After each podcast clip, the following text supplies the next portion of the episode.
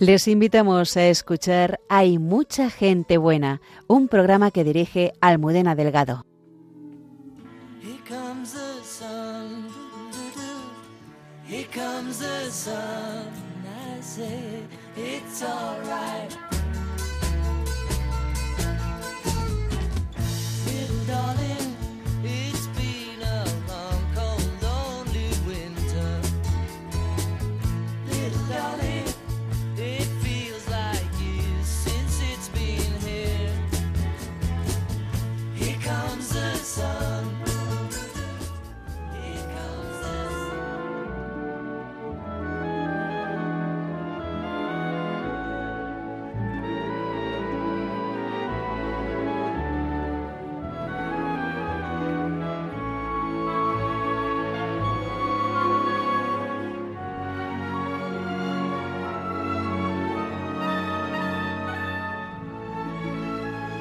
Buenas noches y bienvenidos a nuestro programa. Me acompañan aquí en el estudio Mónica Martínez, Muy buenas noches. la hermana Carmen Pérez Buenas noches. y José Manuel Palomeque. Buenas noches. ¿Cómo vive un médico ocupar la cama de un enfermo? O sea que esa es la entrevista que se le va a hacer después a este médico. Qué bien. Hablar un médico y además del sufrimiento, del dolor.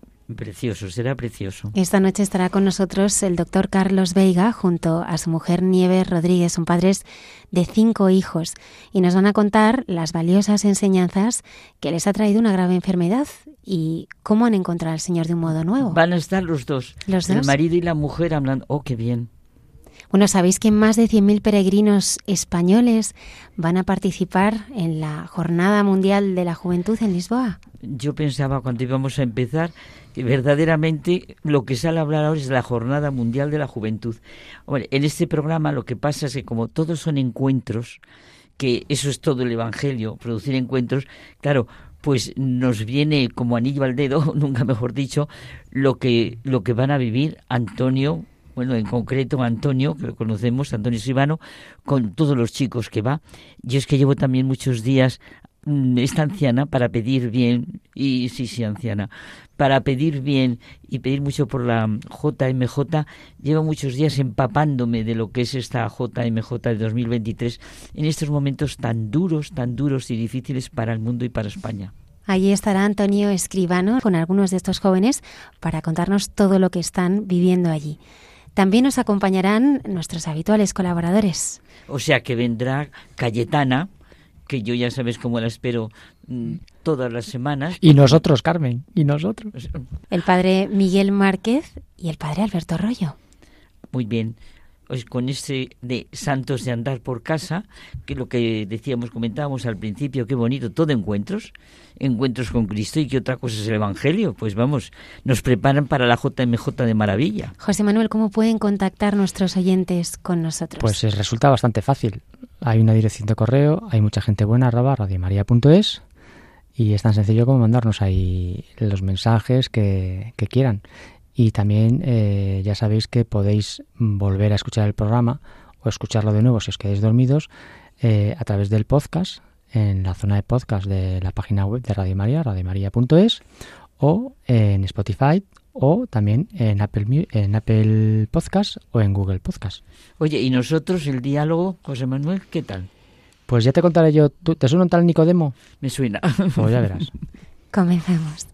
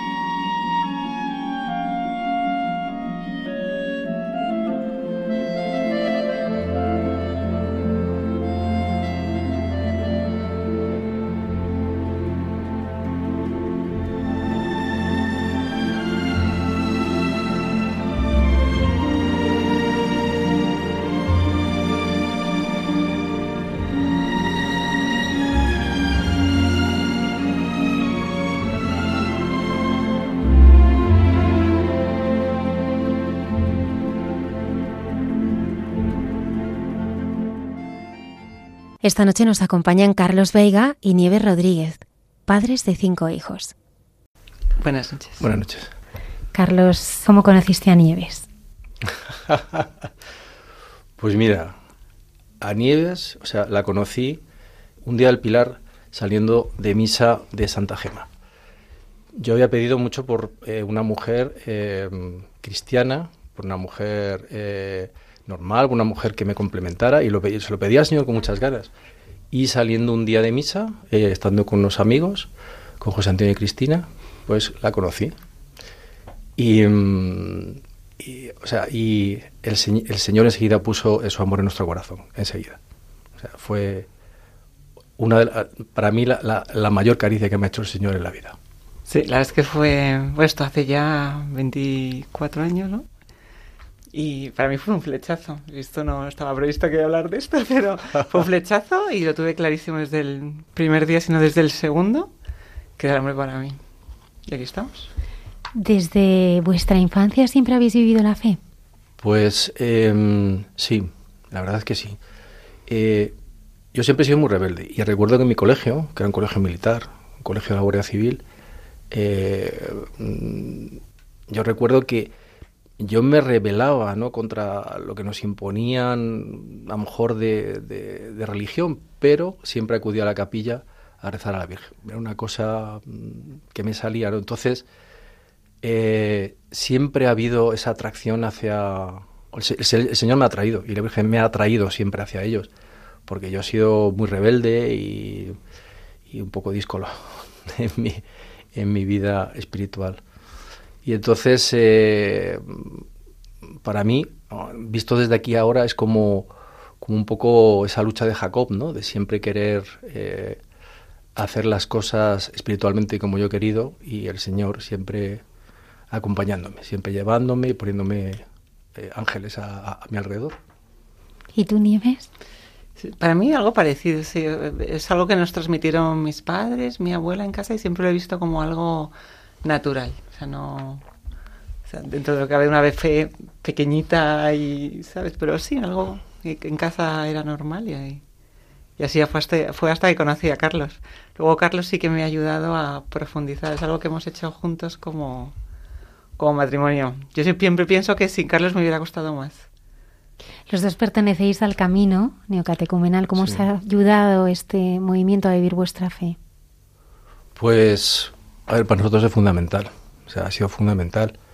Lo conocimos por misericordia eh, a través de nuestra familia de Nicaragua y, si no hubiera sido por el camino, eh, no, no sé dónde hubiéramos estado espiritualmente. O sea, este camino de iniciación eh, cristiana, de, de, mm, pues de, de- de catequesis, o sea, te va llevando, te vuelve, te vuelve otra vez a, a- a- reencontrar con todos los, eh, con todos los acontecimientos de una catequesis, todo, lo que es ser cristiano. Y, y- y desde, la, desde la vida adulta, porque yo tenía 40 años cuando lo conocía, o sea, me, me pasé 40 años como los israelitas en el desierto, pues eh, dando vueltas y, y- buscando felicidad en, en- en otras cosas que nunca me la han dado. Conocemos el camino catecumenal con mi familia de Nicaragua eh, y venimos a Madrid buscando una comunidad. Y el Señor pues nos dio una comunidad. Mm, sé, Nieves, si tú quieres... Sí, la verdad es que nos ha ayudado mucho, porque siendo dos personas que nunca nos habíamos alejado de la iglesia, que siempre hemos ido a misa, pero bueno, estábamos un poco en la fiesta de, bueno, vas los domingos a misa y, ya, y ya parece que, bueno, lo demás lo haces bien. Y el camino nos ha ayudado mucho a, a- o sea, nos ha cogido y nos, y nos ha ayudado a que esta fe un poco infantil, un poco heredada, se haya transformado en algo vivido, algo probado, algo que nos, ha, ayudado muchísimo. Nos ha, dado mucho a nosotros el camino. De hecho, eh, ahora mismo cuando nos hemos ido a Francia, si no hubiéramos encontrado el camino ahí, que no sabíamos que estaba, yo hubiera perdido la fe. En, una, en un país nuevo, en una zona muy descristianizada, si el Señor no hubiera estado delante de nosotros y nos hubiera puesto una comunidad, misioneros allí, yo hubiera perdido la fe seguramente. ¿Qué os ha llevado a Francia? Hace dos años que fue el, el- el irnos de España, marcharnos de España, eh, misteriosamente, ¿no? Porque te, te crees que te vas en tus fuerzas. Recuerdo hablando en Bayona con un misionero que es, eh, que es médico y yo le decía, joder, los del camino estáis locos, ¿no? O sea, habéis cogido, lo habéis dejado, los misioneros lo habéis dejado todo y os vais, eh, y, os fías completamente del Señor. Y dice, más difícil es, es lo que has hecho tú que lo has hecho en tus fuerzas. Y me quedé, me quedé helado, porque bueno, habíamos hecho mucho esfuerzo para marchar. Sí, nosotros eh, nos fuimos por el trabajo principalmente, o sea, después del COVID y tal, pues por circunstancias personales, problemas en el trabajo, había oportunidad de irse a trabajar fuera, a Francia, y bueno, cogimos a los niños y nos fuimos exclusivamente por el trabajo.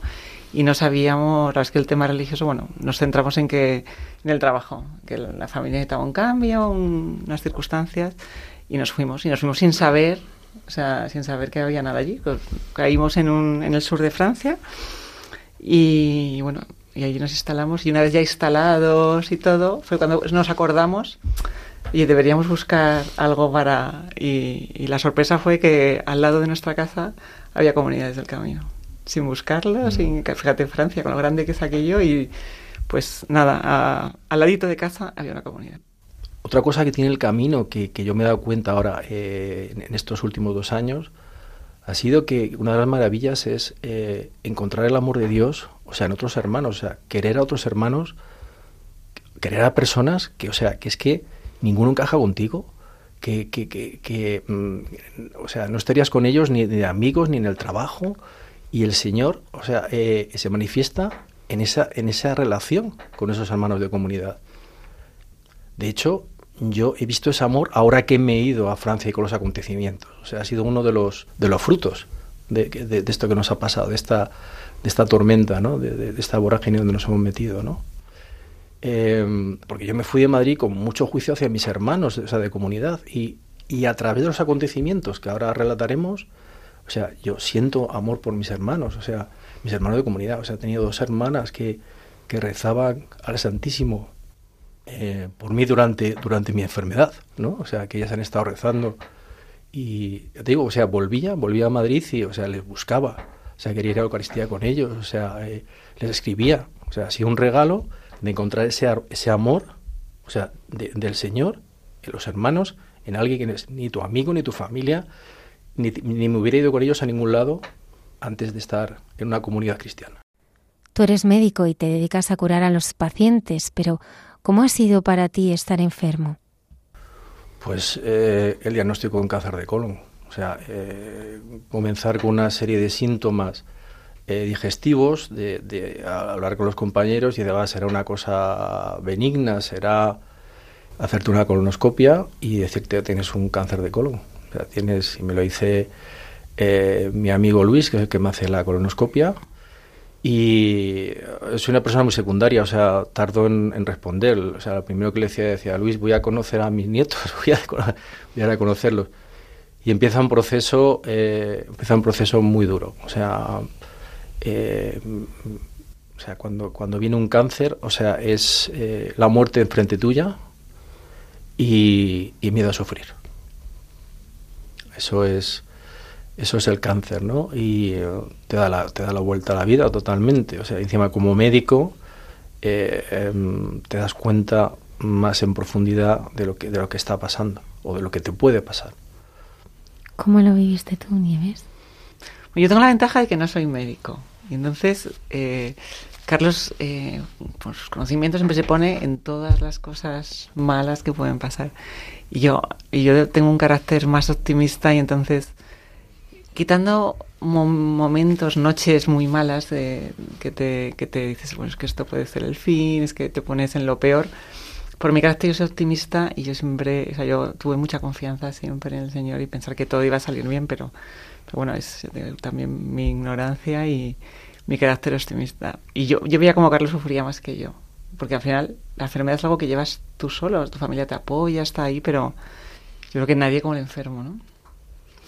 Esa experiencia de soledad, esa, soledad de encontrarte que, ni siquiera Nieves, que es eh, el- el- tu carne que está a tu lado, o sea, mm, te puede quitar esa soledad, ese dolor, ¿no? Encontrarte con esa soledad y empieza, eh, empieza un combate espiritual, empieza una batalla. Entonces, eh, lo primero que nos dicen nuestros hermanos, me acuerdo de, Juanjo y de Silvia, dice, hay que, tenéis que estar apoyados, tenéis que empezar a decir a la gente que rece por vosotros.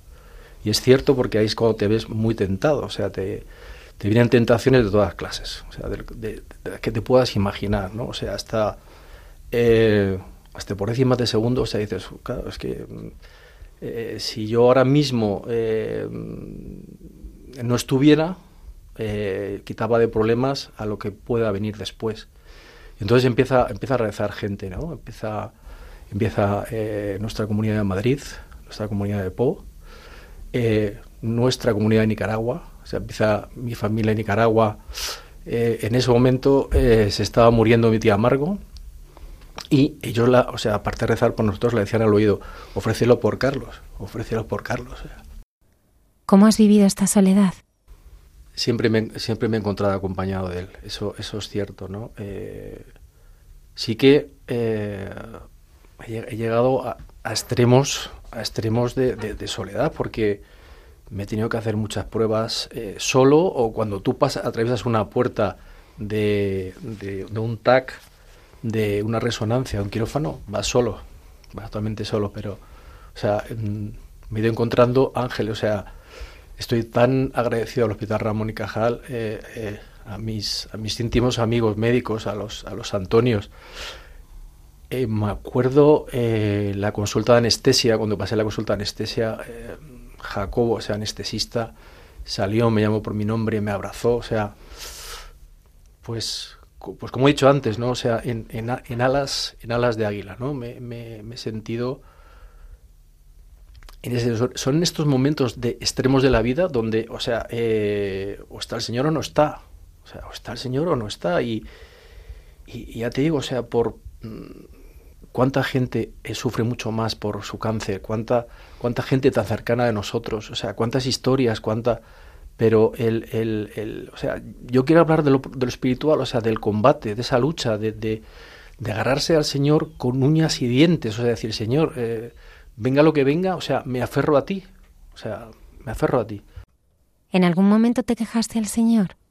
Sí, sí, yo, yo, yo lo decía, o sea, no, no lo entiendo, o sea, no entiendo eh, que siendo hijo tuyo, yo que soy padre, que eh, habiendo pasado otras experiencias en mi familia duras, o sea, en este momento me, me- me- nos mandes esto a la familia, porque es que no solo a mí, o sea, es a Nieves, es, eh, es, es a los niños, o sea, mi hijo pequeño tenía nueve años en ese momento, ¿no? No lo entendía, o sea, yo he tenido momentos a lo largo de este proceso, de, de- estos nueve meses, que, me enfadaba con el Señor y decía, Señor, no, no me amas, o sea, no me amas, le decía. Y también al principio, o sea, eh, como decía, bueno, pues si me voy a morir, tengo, tengo la suerte de ponerme, de, poner mi vida, eh, mi vida espiritual en orden, de, de empezar a acercarme a los, a los sacramentos, de confesarme, de si hay, eh, si hay año, eh, eh, ¿cómo se dice? Cuando, el, cuando te dan indulgencia, un año... eh, Indulgencia plenaria. en la urgencia plenaria en San Isidro me iba a San Isidro, me fui a misa a San Isidro a confesarme, a, a- bueno, pues eh, a estar lo más cerca posible del Señor, ¿no? Eh, hacerme, hacerme el encontradizo, ¿no? Eh, o sea, yo recuerdo de mi época en Madrid antes de irnos que, tuve una época que quería acercarme a personas que habían tenido eh, experiencias fuertes de, en- de encuentro con el Señor. O sea, me acuerdo del padre Quique, que ha estado aquí en los micrófonos. O sea, como que quería acercarme a personas que, que- que el Señor había tocado para ver si yo, como la hemorroísa, eh, me, me- me- me llegaba algo, ¿no? Entonces, eh, cuando no fuimos de Madrid, yo dije, bueno, Señor, mm, búscame tú a mí ahora, ¿no? O sea, em, búscame.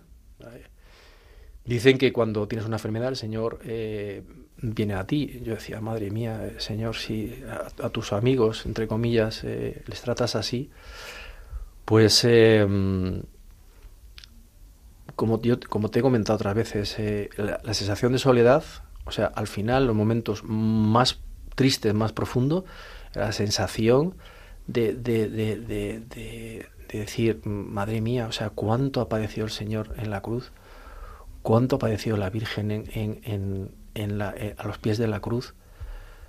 ese canto que tenemos el camino de solo a, de s- solo a sola, o sea, de a veces es difícil de, de, de- de contar, ¿no? Esa sensación de y es que estás sin nadie, como os decía, o sea, es que pasas al quirófano solo, te haces las pruebas solo, esperas la llamada del oncólogo solo. Eh, podía relatar tantos momentos de soledad, tanto, tanto, tantos momentos, momentos de sentirte abandonado, de sentirte que como buscas la vida en otras personas y solamente te la puede dar el Señor la vida verdadera, quieres que te den la vida y, no la recibes, o sea, esa sensación, o sea, esa millonísima parte de lo que decía el Señor de, de sentirme de abandono, de sentirme de que los, de que los, de que los míos, los que están cerca, no, no, no me pueden apoyar en esto, o sea, solamente el Señor y, y su madre, la Virgen, me pueden, me pueden ayudar en estos momentos tan, tan duros. Me han podido ayudar. ¿Qué le dirías a una persona que está pasando por esta enfermedad? Lo primero, o sea, mm, pedirles perdón porque, eh, o sea, tenía que haber, o sea, mm, viendo lo que hay alrededor mío, o sea, las historias que yo es- escucho, porque también cuando tienes, cuando estás metido en el mundo del cáncer empiezas a oír cosas que antes no oía. Em, em, vamos a ver, yo creo que esto tiene un sentido, que tiene un sentido que a mí muchas veces me cuesta verlo. O sea, es, o sea, yo sé que es una visita del Señor. O sea, me, me, me cuesta porque, porque soy débil y porque soy pobre, ¿no? Y, y, y hermanos de comunidad nos dicen, o sea, ¿qué historia está haciendo el Señor contigo? Y yo le miro y digo, pero estás, eres, eres un flipado, o sea, eres un flipado, un cristiano flipado. Pero cuando eh, he llegado hasta los extremos, como me ha pasado eh, eh, últimamente con, con una de las pruebas que nos hicieron, porque cuando empiezas con las revisiones, te hacen una prueba y te dicen, oye, que parece que hay una duda de que tengas algo. Entonces, o sea, totalmente, o sea, tirado por el suelo, o sea, totalmente diciendo otra vez, o sea, volvemos a la casilla del principio, volvemos, no, no sabemos si hay metástasis, no sabemos si esto, cómo va a evolucionar. O sea, yo en ese momento, mm, pues eh, está totalmente vacío de mí, totalmente diciendo, Dios mío, o sea, no sé si voy a tener fuerzas para otra vez recomenzar con todo este, con, con toda esta batalla. Y curiosamente, o sea, me llega eh, una novena, o sea, yo soy un poquito de novenas, he rezado muchas novenas en mi vida, o sea, soy un poquito en eso capillitas, y entonces me llega una novena de un sacerdote eh, napolitano, de Dolingo eh, Rutolo, que es eh, la novena del abandono. Y llego a ella porque había estado leyendo el, el- el combate espiritual de Santa, Fausti- de Santa Faustina Kowalska. Y el primer capítulo del combate espiritual era abandono. O sea, era abandono, pero como cuando ves a tu hijo los brazos de tu mujer. Abandono como cuando es verano, es verano y estás cansado y duermes por la noche y dices, no me tengo que preocupar de nada. Mis padres me cuidan, o sea, soy feliz. O sea, abandono a ciegas. O sea, y esa novena que a lo mejor mm, la lees y dice, madre mía, menudo, menudo mm, rollo mm, eh, mojigato. Pues esa novena me ha calado profundamente. Que la gente eh, que esté eh, débil, que esté caída, ya no, ya no solamente por el cáncer, por problemas graves, por problemas graves psiquiátricos, problemas con hijos, con problemas de vicios que se, que se agarren esa novena. O sea, si, si esta noche simplemente, o sea, eh, tuviera que resumir algo, sería abandono, la novena del abandono, leer lo que dice la novena del abandono, ¿no?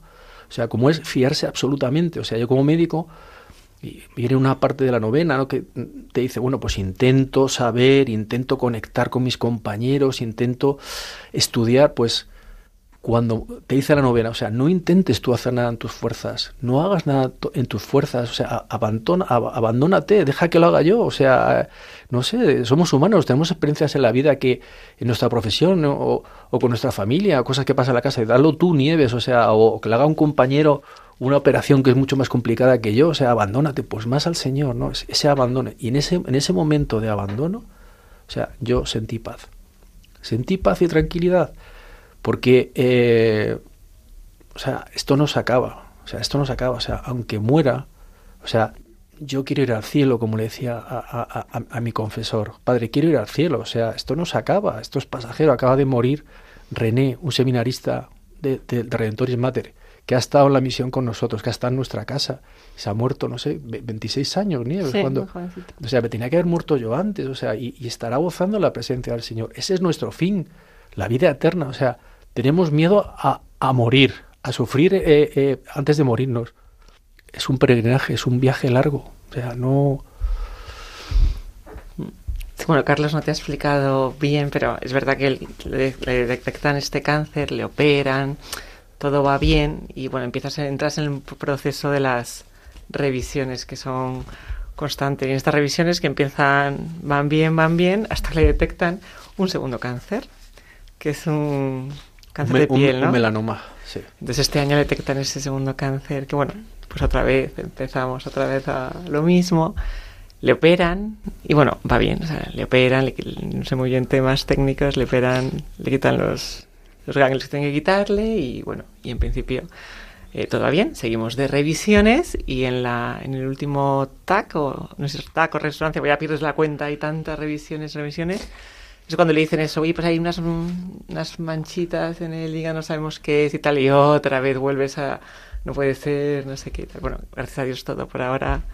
Eso, la última prueba ha dicho que no era nada, que todo está bien, entonces, como que, es por eso dice Carlos, habla tanto el abandono que un momento que dices, mira, ese abandono y ya está, no hay nada que puedes hacer, no hay nada que tú puedas, tienes que luchar, tienes que seguir tus tratamientos, todo tal, pero, pero desde esa confianza en Dios, porque, porque es que si no te vuelves loco. O sea, si afrontas la enfermedad tú solo y la muerte tú solo, yo no sé cómo la gente lo puede hacer, porque no, tiene que ser horrible. Es otra cosa enfrentarse a la enfermedad y a la muerte desde la fe.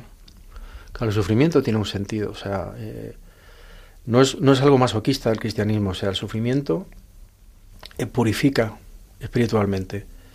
Este, este sacerdote eh, Dolingo decía que, eh, que cuando no eh, tenía una causa de sufrimiento en su vida, espiritual, ¿eh? no estoy hablando de sufrimiento físico, que no se sentía al mismo nivel espiritual. O sea, que, que el sufrimiento, o sea, el entregar el sufrimiento por amor, o sea, el decir, Señor, este sufrimiento que, que estoy teniendo, o sea, lo entrego por la iglesia, este sufrimiento lo entrego por esta alma, este sufrimiento lo entrego por las almas del purgatorio. O sea, dice que estaba a otro nivel espiritual. O sea, yo lo leía y decía, madre mía, qué lejos, qué lejos. O sea, tiene un sentido el sufrimiento. O sea, ese sufrimiento que tenemos, ese sufrimiento que, que, que puedes tener tú que me escuchas, entregaselo al Señor. O sea, no, no solamente dolor, dolor. O sea, Señor, te lo entrego. Te lo entrego. Tú sabrás para qué sirve esto, a quién puede salvar esto, cómo puede ayudar a la iglesia.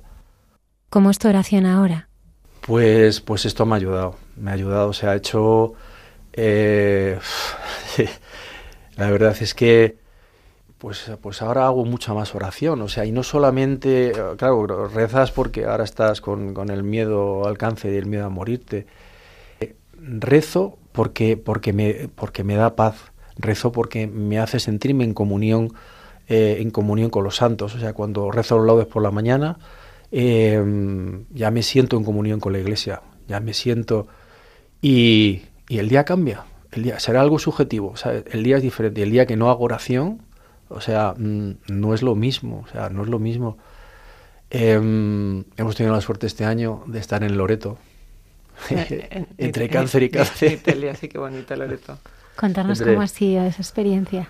Pues, eh, pues es estar en la casa de la Virgen. eh, Fuimos con nuestra comunidad de Madrid y bueno, eso es un regalo increíble con tu comunidad de hermanos. Es una peregrinación que haces a Roma y a Loreto y es una maravilla. Es que ha sido un regalo, ha sido un regalo espectacular. Mira, lo que entras en... Estuvimos en, en el Vaticano, entramos por la puerta grande, bueno, espectacular, espectacular, una emoción y, y Loreto es precioso. La capillita allí, es precioso. La Virgen es, o sea, es, es algo increíble en estos momentos. tenemos la suerte de, de vivir muy cerca de Lourdes, a, cuenta- a 40 kilómetros de Lourdes. y Hemos ¡Qué ido, regalo! Sí, hemos estado varias veces, además, hemos ido varias veces a, a- a- a ver a la Virgen, a, a rezarla y a dejarte sorprender por la fe de la gente alrededor. O sea, vas a Lourdes, mm, tendrás más o menos fe, irás a ver qué es, qué es aquello, pero tú miras alrededor, tanta gente de tantos orígenes, de, tanto pa- de tantos países del mundo, y, o sea, vuelves, vuelves diferente, ¿no?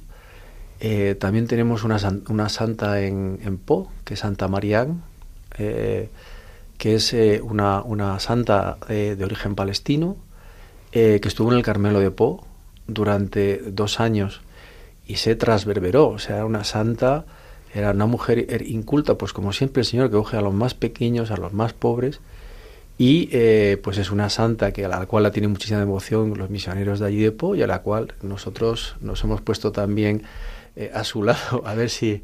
Sí, es que es una santa muy poco conocida y entonces siempre decimos de broma que, que está que tiene poco trabajo. sí, hay que pedirla. Hay que pedirle, es una santa que tiene poco trabajo y, y sí, hay que pedirle, hay que pedirle. Vive, o sea, su capillita está muy cerca de casa y a las que vamos muy a menudo. Santa Mm. María se llama.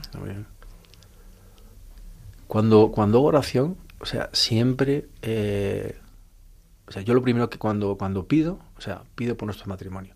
O sea, el matrimonio tiene que estar protegido por el Señor, o sea, es, es muy frágil, es muy fácil, o sea, poder ser atacado, o sea, eh, y yo pido por, por el matrimonio, lo primero que pido, tú me decías en la oración, o sea, pido por nuestro matrimonio. Luego van los hijos, por la fe de los hijos, por cada una de sus cosas y, bueno, ya sigo pidiendo por los demás.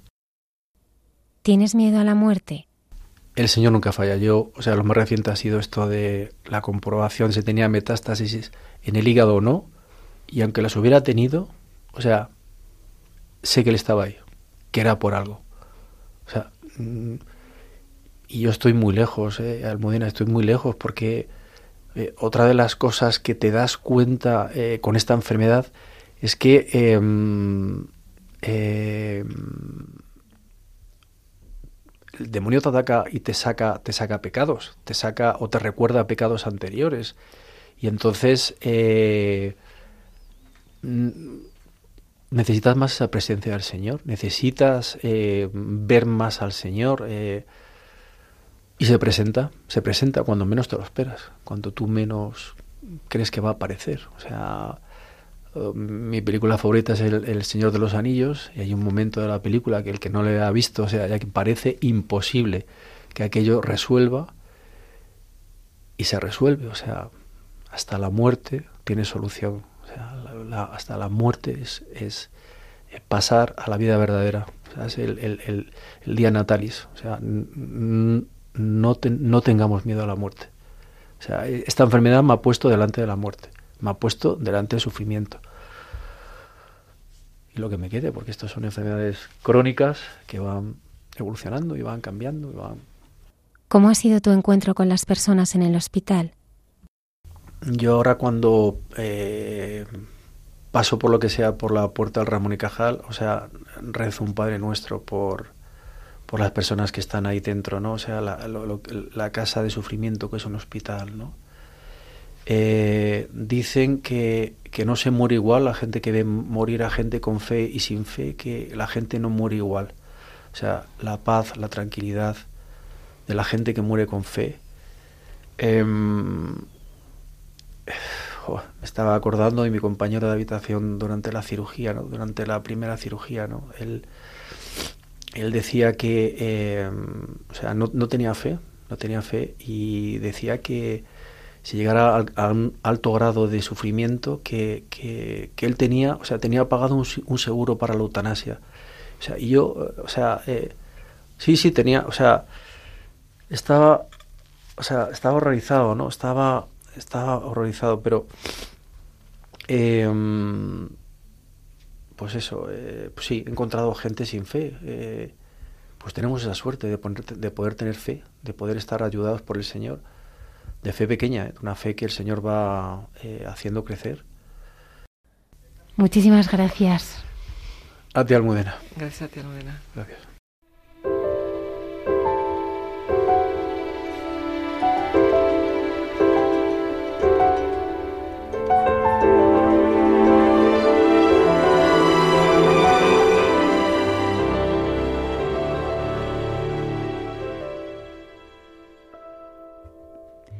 Gracias, Almudena, por habernos traído al doctor Veiga y a su mujer, Nieves Rodríguez. Eh, me ha gustado muchísimo la entrevista porque se va sintiendo lo que ellos han dicho. Yo simplemente me he quedado con todo lo que ellos han ido diciendo. La fe es un regalo y cómo siente la vida, eso que comentábamos José Manuel y yo, no sé si era la semana pasada o cuándo, que verdaderamente para dar primero hay que recibir. Y en la vida, la realidad del ritmo de la vida es que primero se recibe y después se da. Esto, vamos, es la gran realidad de la vida.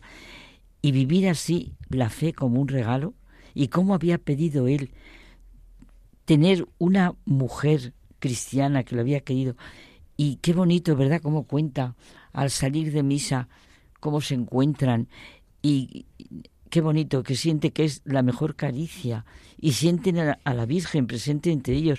Bueno, y luego es muy bonito cómo va sintiendo a los ángeles a su alrededor. Es que verdaderamente te hace sentir que el matrimonio es un camino juntos.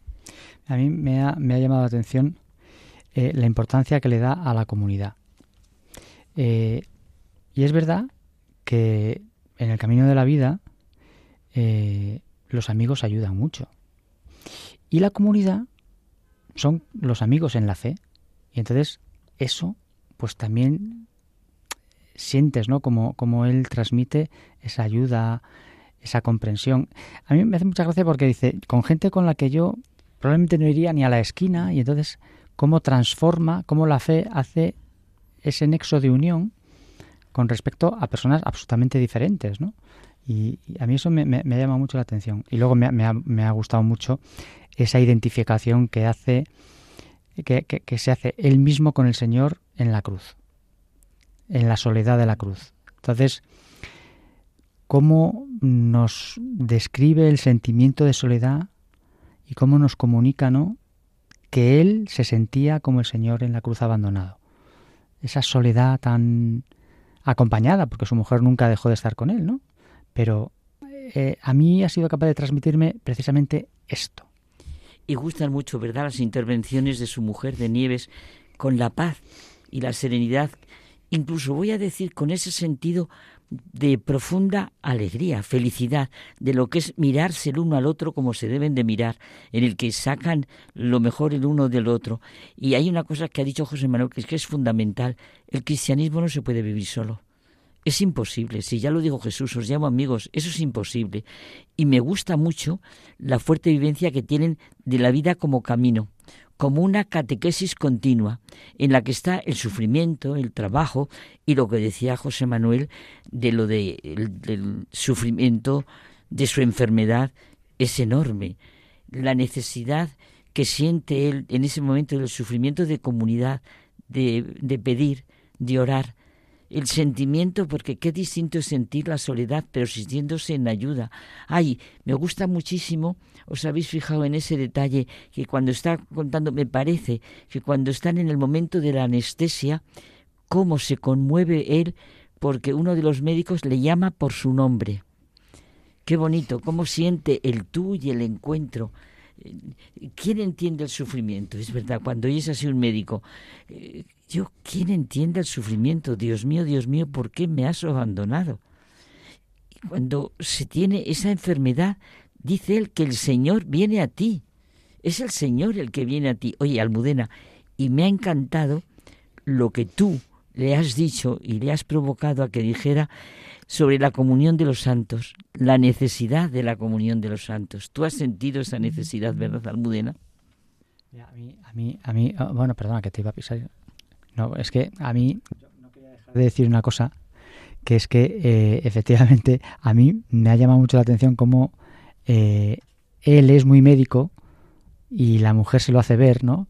Cuando dice, es que él lo ve todo mmm, como muy mal siempre, porque es proyecta todo lo que sabe sobre lo que le pasa, dice, en cambio yo soy más optimista. Entonces, ella, ¿cómo, cómo tiene esa visión complementaria con la, con la del médico, ¿no? Entonces, que es la visión que, que, al final es la que, le, la que tira de él también. A mí me ha hecho sentir muchísimo eso que nos dice San Pablo de mi gracia te basta, mi fuerza se manifiesta en la debilidad. Así que como hace él muy a gusto, me glorío en todo lo que va pasando. Es que se siente al matrimonio completamente así, en todas esas palabras que dice San Pablo. Yo soy débil y entonces soy fuerte cuando se manifiesta así. Agradecemos a Carlos Veiga y a Nive Rodríguez que nos hayan acompañado esta noche. ¿Habéis estado alguna vez en la India? Yo en la India no. No. El padre Miguel Márquez está preparando su próximo viaje a la India. Oye, ¿cómo, ¿cómo hace, verdad? Bueno, si se le oye al padre Miguel Márquez, uno lo comprende. Pero qué maravilla. Me estoy acordando de la, de la película Libres, que transmitieron esto. Se puede estar viajando, viajando, o estar en plena Puerta del Sol, me parece que es lo que Dios Padre, y estar sintiendo la oración, el silencio, la vida interior. Y es que esto es lo que nos transmite el Padre Miguel Márquez. ¿eh?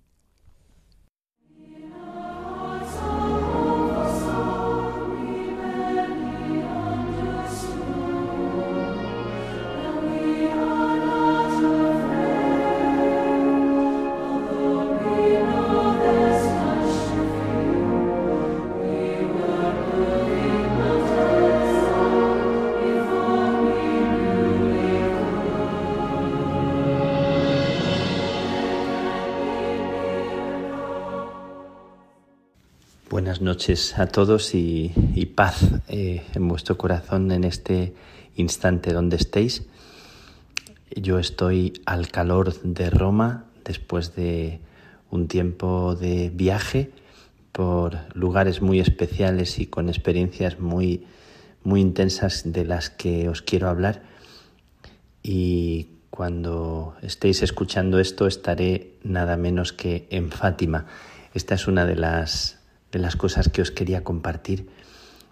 Por un lado, la impresión viva de la cercanía de la muerte. Voy a hablar de esto en un sentido siempre positivo, por lo que tiene de vida, aunque sea la muerte, y la presencia, la cercanía de, María, que me es tan familiar, tan íntima, tan eh, fuerte, tan poderosa, y que he tenido la suerte durante este mes de vivir, de beber, de, de zambullirme en esa presencia de una forma tan, tan especial que os quiero compartir. Y estaré en Fátima estos tres días, en eh, los días previos a la Jornada Mundial de la Juventud, y me alegra mucho también pensar en, en la oración allá por todos vosotros que escucháis este programa para estar unidos, para estar en comunión, que es una de las, de las motivaciones especiales que tiene el compartir lo que por el alma ronda y lo que, lo que yo recibo como un don, como una gracia.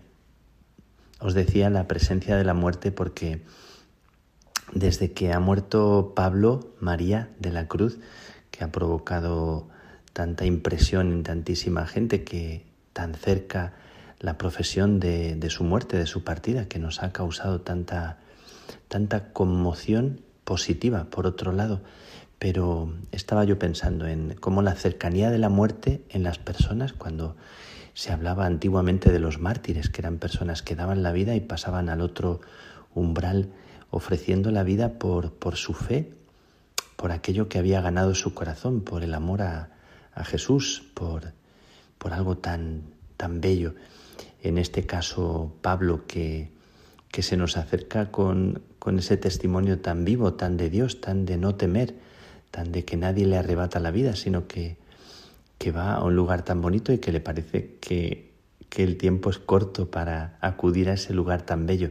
Bueno, hay personas que hablan así y te ponen en el corazón como, como una convicción y una fe tan, tan bonita.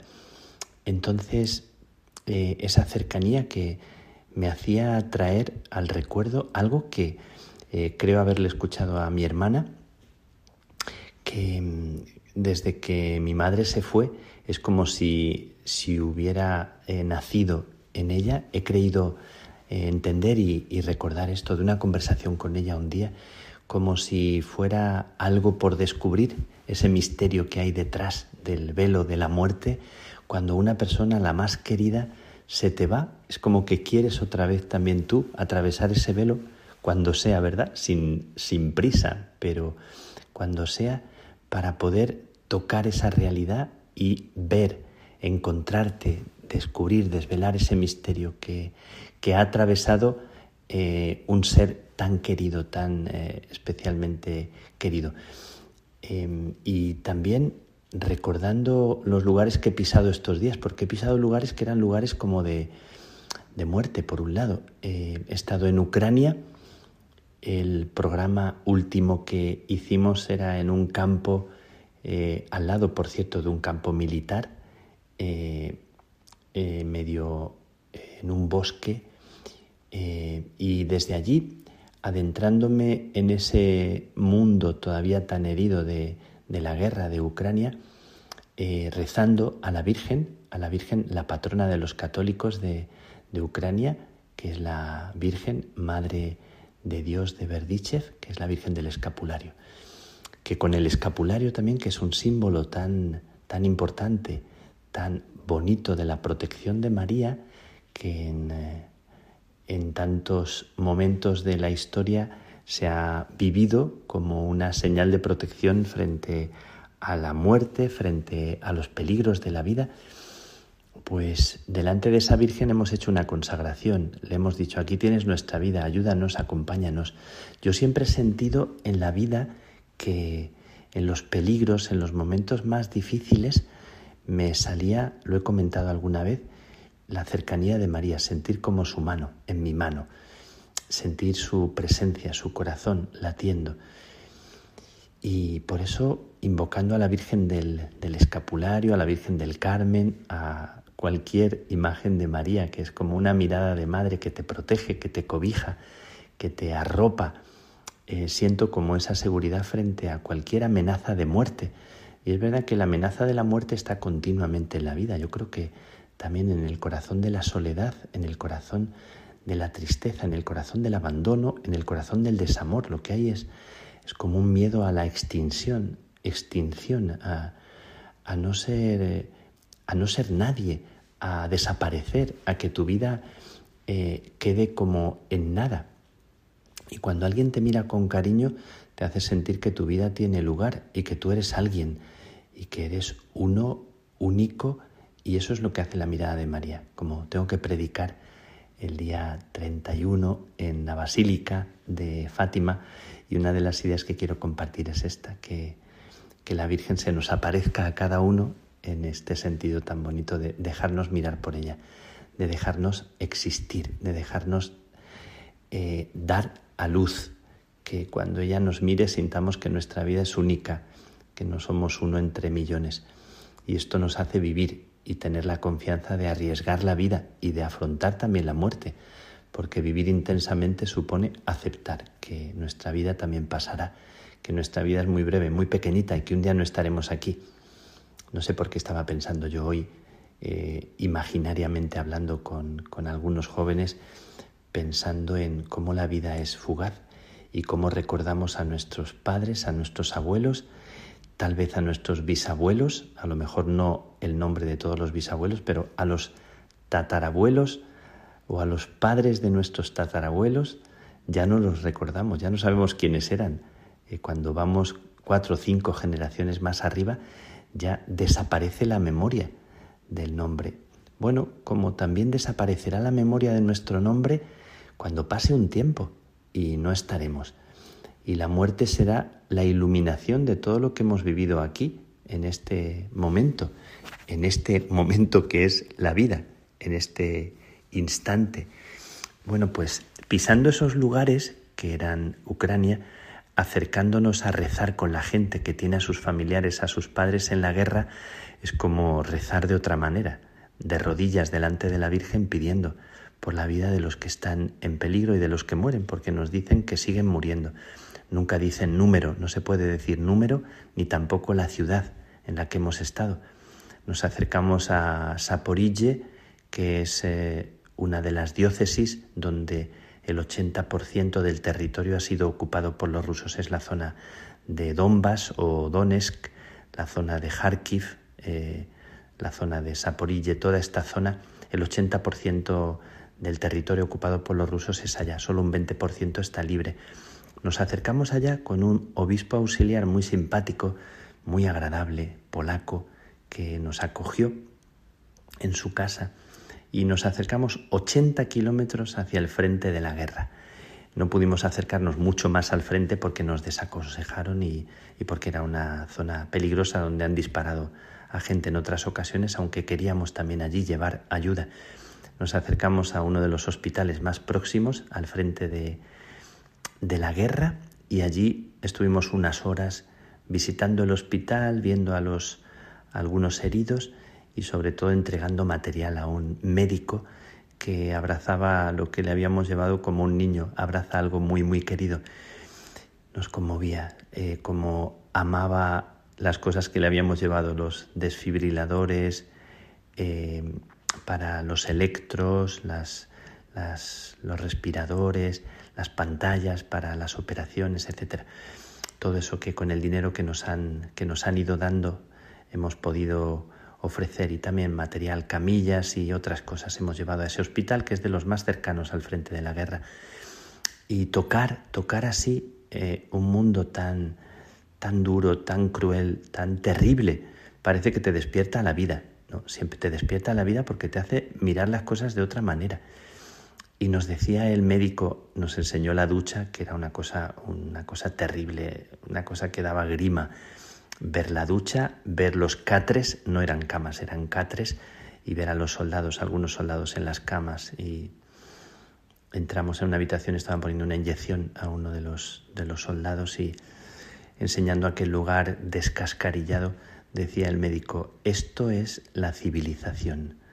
Esto es la luz, decía él, madre mía. Y nosotros veíamos el hospital y lo decía comparando con el frente de batalla, con un lugar sin agua, sin luz, un lugar de muerte, un lugar terrible, que cómo ducharse con un litro de agua nos explicaba, cómo lavarse con un litro de agua.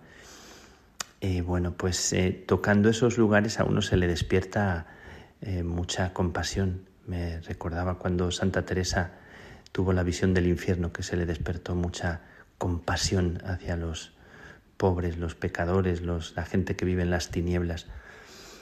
Bueno, pues en este mundo visitado de Ucrania, donde amenaza la incertidumbre, donde también pudimos encontrar a personas con las caras así tan atravesadas por la desolación, familias desplazadas porque los rusos han destruido una presa que ha inundado eh, una ciudad y ha muerto muchísima gente. Esto ha sido hace un mes y acabamos de visitar a la gente también para llevarles material. Y esa gente que nos miraba así sonreía de vez en cuando, pero, pero tenían en su cara la memoria de, de la destrucción de sus casas. Bueno, pues recordando esto y la manera de rezar y de agradecer nuestra presencia, la oración, la bendición.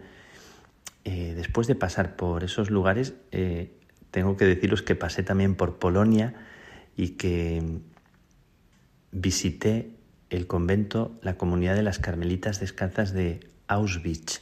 Hay una comunidad de Carmelitas Descalzas allá que viven muy cerquita, a, una cierta distancia del campo de concentración, y que son mujeres que rezan, que son una presencia eh, como de paz, una presencia que, que es una lámpara encendida. Bueno, pues allí también, recordando la muerte terrible de, de lo que es un campo de concentración, unas mujeres que sonríen y que ofrecen su vida para, para darla por los demás, una lámpara encendida.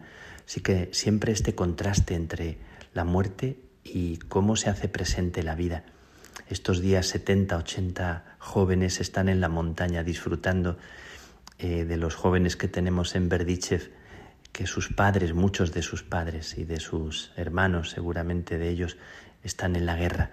Ellos están en la montaña eh, sonriendo, disfrutando de la vida, como que no se apaga la vida, a pesar de la guerra, que la peor guerra sería la que matara la sonrisa, que no nos roben la alegría, decía el Papa Francisco. Bueno, pues recordando todo esto y dando gracias a Dios, eh, ayer en la oración de repente sonó el, el, hermano que le toca cantar, cantó la canción de Bonum es confidere.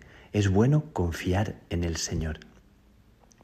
En el Señor es bueno confiar. Es una canción que me atraviesa porque es la canción que cantaron los hermanos de Tessé, una comunidad ecuménica de Francia, cuando en una oración, que era un, una jornada mundial de la juventud de Colonia, una mujer que no estaba bien mató al fundador, al hermano Roger de Tessé, que era la paz personificada, la bondad y la bendición. Bueno, esas cosas tremendas y absurdas. Y cuando los hermanos anunciaron que había muerto el hermano Roger, estaba la capilla llena con miles de jóvenes y cantaron esta canción que os envío también, Bonum es confidere. Os invito a cantarla, a confiar en el Señor, a pedirle que nos, que nos haga despertar a la vida en medio de tanta incertidumbre y de tanta muerte. Es lo que os deseo de corazón. Recordando también eh, una frase y un texto del hermano Roger de Tessé que, que me toca mucho y que lo he repetido muchas veces, pero aquí en la radio no. Y lo quiero dejar como una oración para vosotros en este, en este momento. Quiero mm, ofreceros este texto que quede como, como una súplica, recordando las tierras de Ucrania, las tierras de Polonia y las tierras de cualquier país, como Burkina Faso, la tierra de nuestro hermano Jean Baptiste, que vive aquí con nosotros, que es uno de los países también más en peligro. De comienzo en comienzo, dice el hermano Roger, cada amanecer, si supiéramos acoger el nuevo día como el comienzo de una nueva vida, el que avanza hacia Dios va de comienzo en comienzo. ¿Lo sabes? Dios ha puesto nuestro pasado en el corazón de Cristo y se ocupa de nuestro futuro. Si fuera posible sondear nuestro corazón humano, la sorpresa sería descubrir fugaz o estable la espera de una invisible presencia. Si en nuestras vidas hay sacudidas e incluso rupturas, el resucitado está ahí. Él podría decirnos, cuando te encuentras en lo más hondo de la prueba, permanezco bajo tu desesperación. Recuerda también que estoy en lo más profundo de la luminosa esperanza. Soplar sobre las penas fugitivas como el niño sobre la hoja seca. No agarrarse a las inquietudes como la mano a un arbusto de espinas, sino ceder. Abandonar a Cristo lo que acosa el corazón. A quien se detiene en los fracasos y el desánimo, se le paralizan las fibras del alma. Disponiéndonos a empezar de nuevo, la paz del corazón y una alegría del Evangelio pueden cambiar nuestra vida. El Espíritu Santo nos colma de dones. ¿Cómo discernirlos y atreverse a creer en ellos? ¿Nos asaltará la duda? No nos dejemos detener. La duda no tiene nada de alarmante. Quien escucha tanto de día como en las vigilias de la noche y acoge los dones del Espíritu Santo, descubrirá que con casi nada lo tiene todo. Me encanta este final. Quien acoge los dones del Espíritu descubre que con casi nada lo tiene todo. Y añado una otra frase de, del hermano Roger, incluso en los desiertos del corazón brota la frescura de las fuentes. Que encuentres la fuente en medio de, del desierto o de la situación que vivas, en medio de la guerra en la que estás o del momento difícil. Que la bendición de Dios Todopoderoso, Padre, Hijo y Espíritu Santo, descienda sobre ti y te acompañe siempre, siempre.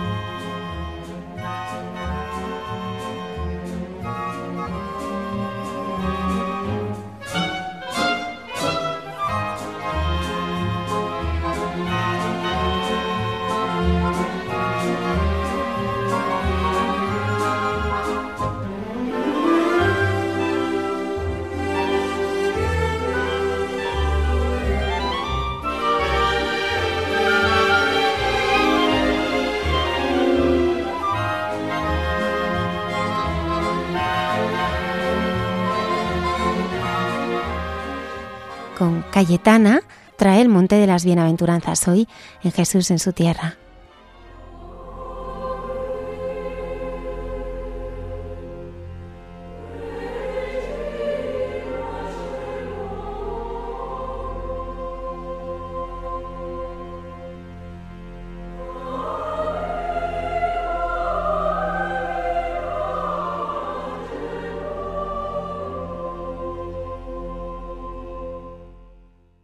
Noches de paz y bien, queridos amigos de esta sección llamada Jesús en su tierra de Radio María.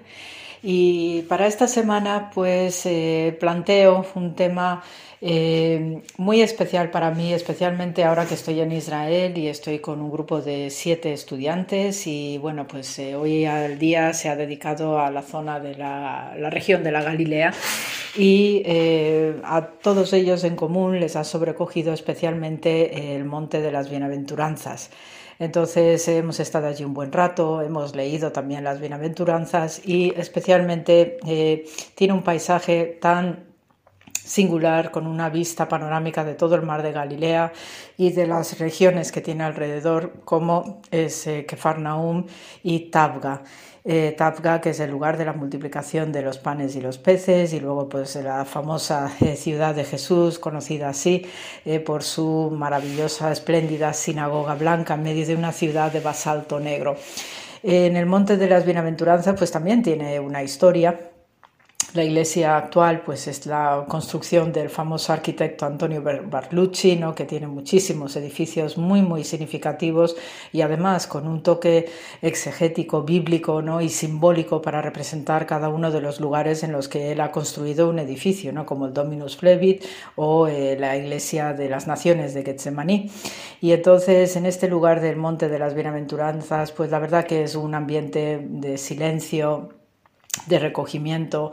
Cuando uno va llegando a la iglesita, pues eh, va viendo cada una de las bienaventuranzas por el camino y también en diversas lenguas.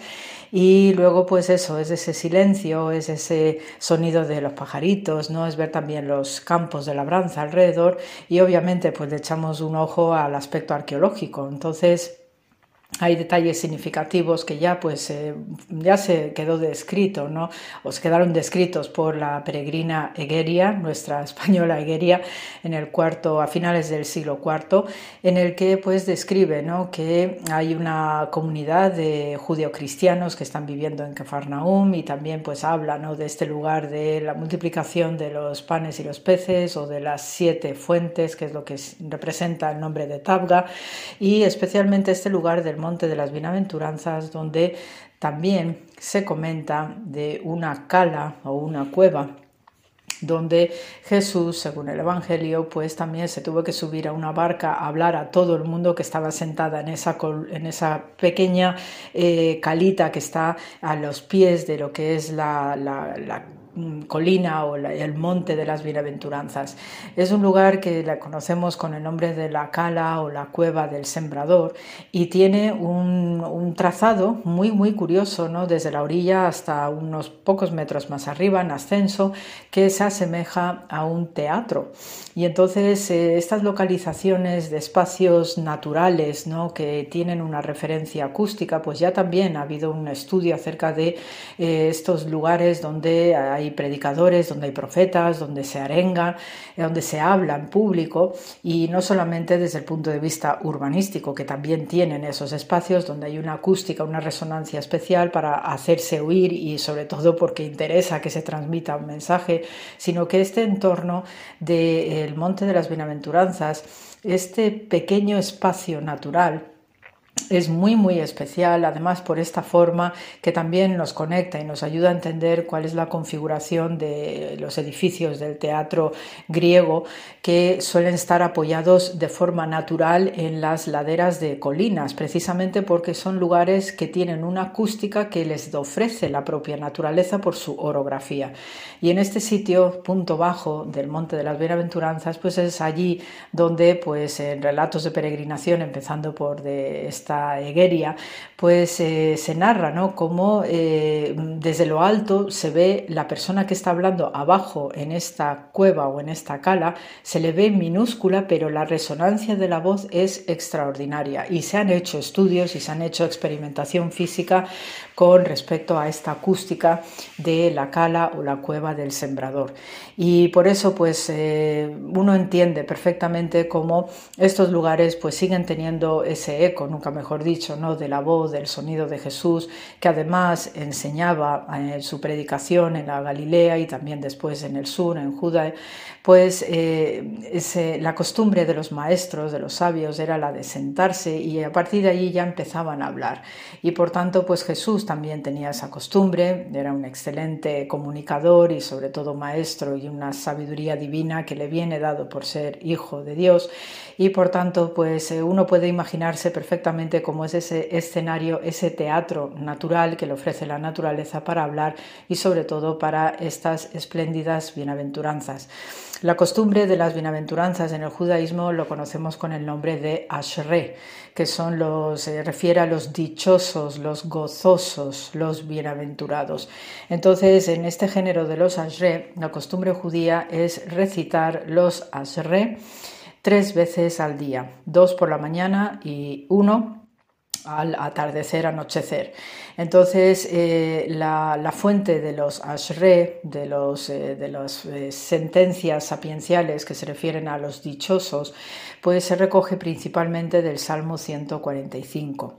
Entonces, ahí pues es un salmo largo y va haciendo un elenco ¿no? de alabanza a Dios y de todos aquellos ¿no? que de manera similar estaba haciendo Jesús con las bienaventuranzas y en, en este monte tan especial, tan peculiar, y sobre todo el toque original que tiene el mensaje de las bienaventuranzas de eh, Jesús de Nazaret no es que solamente recoge lo que es la tradición judía con la recitación de los Ashre tres veces al día, sino que además le da una fuerza extraordinaria para emancipar al individuo que se siente tan oprimido, se siente deprimido al mismo tiempo y desorientado en la fe. Entonces eh, Jesús con las bienaventuranzas en este lugar espléndido de la Galilea, pues lo que está haciendo es dar una energía, un combustible adicional a todo el mundo que le quería oír.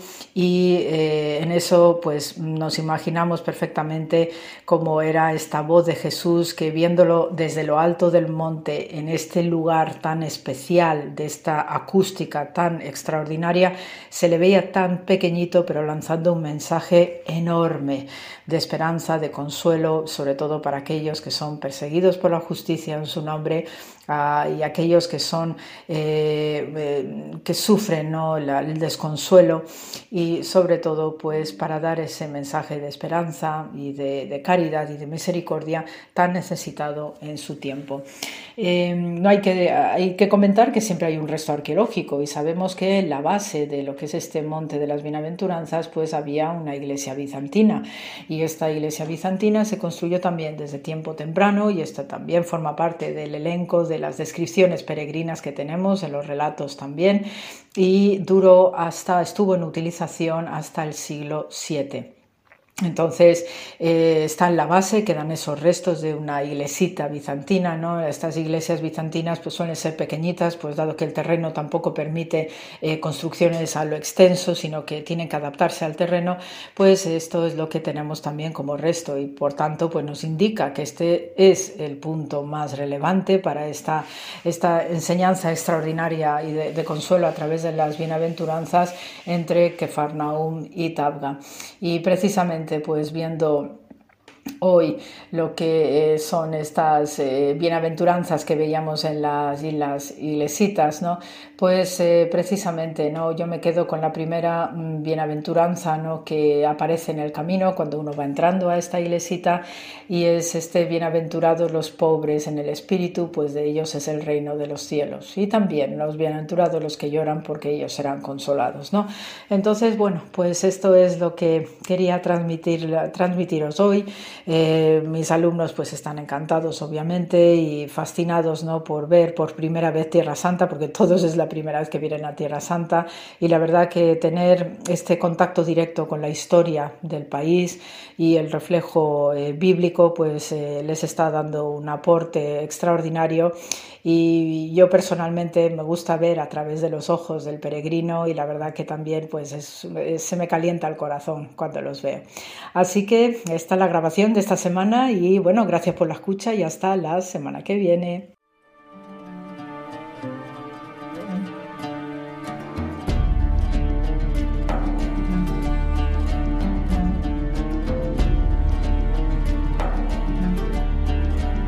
todos a la.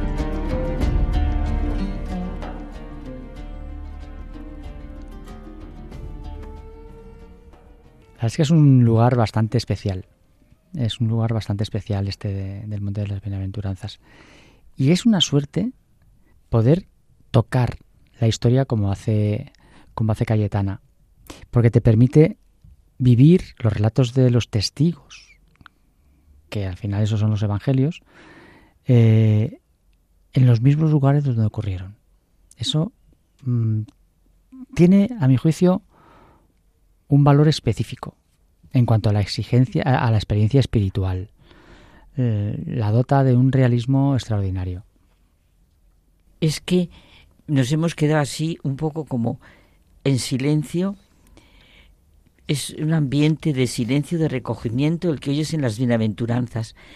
Y es maravilloso cómo nos comunica Cayetana desde ese aspecto arqueológico, pues lo que sería, yo sí, porque yo también me imagino lo que sería la multiplicación de los panes y de los peces, porque te va describiendo allí todo. Jesús que se sube en una barca, ¿verdad? Y cómo te va describiendo ese espacio pequeño, natural, y me ha conmovido un espacio pequeño con una resonancia de la voz que en la cueva del sembrador había, es un eco, un eco de Dios, o sea, cuando se le oyera a Jesús debe ser una maravilla. Dice que es una acústica extraordinaria la que allí hay. Y repetir las bienaventuranzas. Yo, la verdad es que bastantes veces hago, y lo necesito, simplemente como no sé, como una fuerza interior, decir bienaventurados los pobres, los mansos, pero ahora creo que lo voy a sentir de otra manera. Es un mensaje precioso en el que, por otra parte, a mí me ha hecho sentir la tradición judía, el cómo repetir dos y tres veces al día el bienaventurados y, ese sentido de los pobres, los mansos, los que lloran y es precioso. Y otra cosa que me ha encantado, bueno, yo creo que los alumnos de Cayetana deben estar disfrutando muchísimo y se tienen que estar abriendo clarísimamente al encuentro con el Señor. Y me ha encantado lo que dice Cayetana, que ella ha sentido ver a través de los ojos de los peregrinos que van pasando. Es muy bonito, no solo la propia vivencia que ella tiene, sino cómo va viendo y está en Jerusalén a través de los ojos de los peregrinos. Escuchamos ahora al padre Alberto Rollo, consultor en la Congregación para la Causa de los Santos, con su sección Santos de Andar por Casa.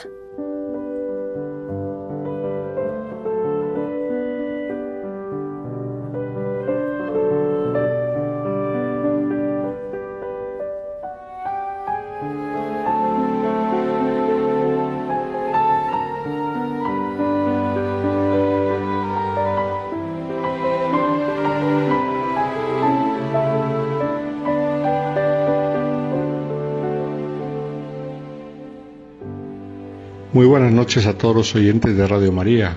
Con vosotros una noche más para hablar de los santos de andar por casa. Y hoy vamos a hablar de un matrimonio santo. No es algo extraño. En la historia de la Iglesia tenemos muchos matrimonios santos. Podemos recordar, sin ir más lejos, a los padres de San Gregorio Magno, San Gordiano y Santa Silvia, ambos venerados como santos. Estamos en el siglo VI.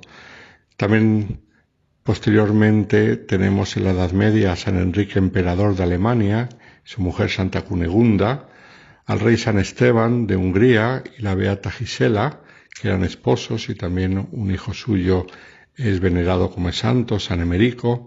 Tenemos, por supuesto, cómo olvidarles a San Isidro Labrador y a Santa María de la Cabeza, también esposos y santos, y muchos más en la historia. Pero vamos a los tiempos modernos porque recientemente la Iglesia ha elevado a los altares a matrimonios como tales en la misma ceremonia. Por ejemplo, los beatos Luigi y María Beltrame Quattrocchi, italianos, o los santos Luis y Celia Martán, que son los padres de Santa Teresa del Niño Jesús. Pues ahora quiero hablar en esta noche de otra pareja, también italiana, que fueron declarados en el año 2015 venerables por el Papa Francisco juntos en el mismo decreto y por lo tanto reconocidos como heroicos en su modo de ejercer las virtudes cristianas y a la espera del milagro para llegar a la beatificación. Estoy refiriendo al matrimonio Bernardini, Sergio y Domenica, un ejemplo de sacrificio en la pobreza y de educación cristiana de los hijos. Vamos a hablar un poco de las peripecias de este matrimonio, que son muchas y muy profundas. En primer lugar, Sergio Bernardini había nacido en 1882 en el municipio de Pavullo, en Módena, de una familia de pequeños propietarios. Sus padres eran propietarios de un molino cerca del río y cultivaban un terreno. El joven Sergio desde joven había demostrado una buena inteligencia práctica, aprendía fácilmente cualquier profesión, por lo que más tarde se le llamó el hombre de las cien profesiones, un poco de aquellos que valen para todo. Recibió en su familia una educación moral y religiosa profunda, especialmente de la madre, mujer sabia y fuerte. En 1927 tuvo su primer matrimonio cuando él tenía 25 años. Se casó con Emilia, con la cual tuvo tres hijos y todo se prometía bien a la joven pareja porque, como hemos dicho, él era muy trabajador y enseguida encontraba modo de subsistencia y la mujer era buena y todo parecía que iba a ir bien. Y sin embargo ocurrió todo lo contrario. Justo después de tener el primer hijo, lo perdió. Y luego más tarde, con poco tiempo de diferencia, perdió a su padre. Y luego perdió a su madre y poco tiempo después a su segundo hijo y a su esposa Emilia y poco tiempo después a su hermano Héctor. Y por último perdió a su hija Gina, la más pequeña. En cuatro años perdió a todos estos seres queridos, el pobre Sergio, y de pronto se encontró solo. Cuando después formará otra nueva familia, cuentan que hablaba poco de su primera familia, pero se acordaba de ellos en la oración todos los días.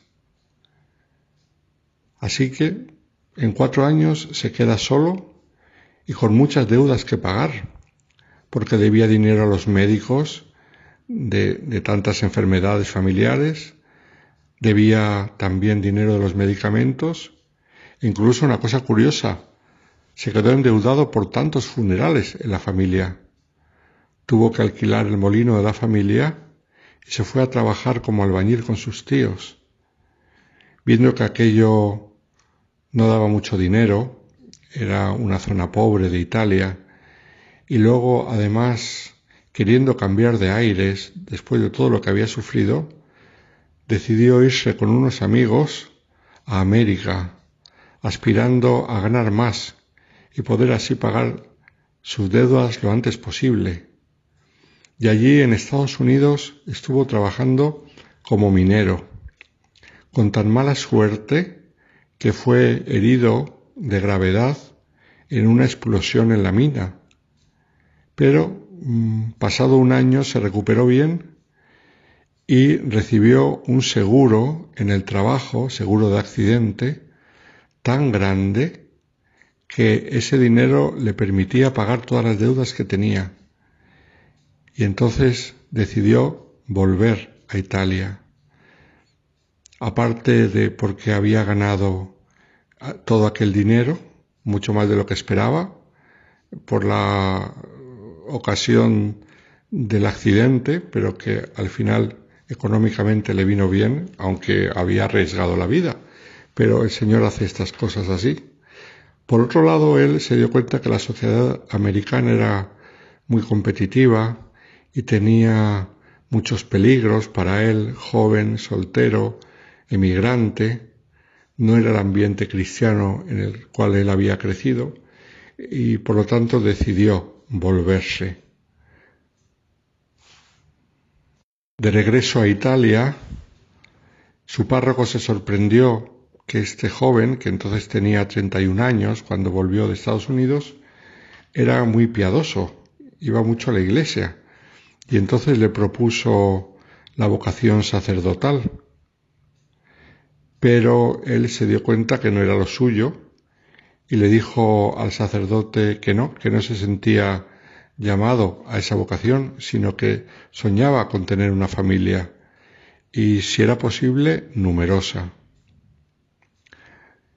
Entonces en su vida apareció Doménica, Doménica Bedonni, que desde joven había deseado ser religiosa, pero no tenía quien la apoyase. Entonces, para ser religiosa tenías que tener la llamada dote, esto es, tener dinero para poder ingresar en el convento.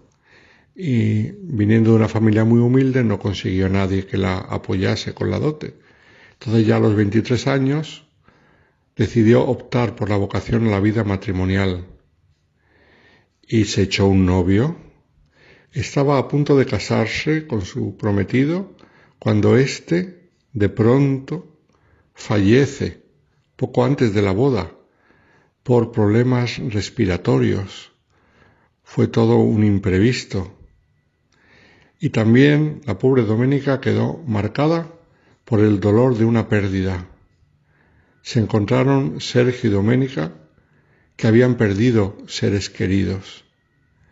El dolor les unió y el Señor aprovechó esta circunstancia para hacer de esta unión algo firme y duradero, de modo que poco después de conocerse se casaron.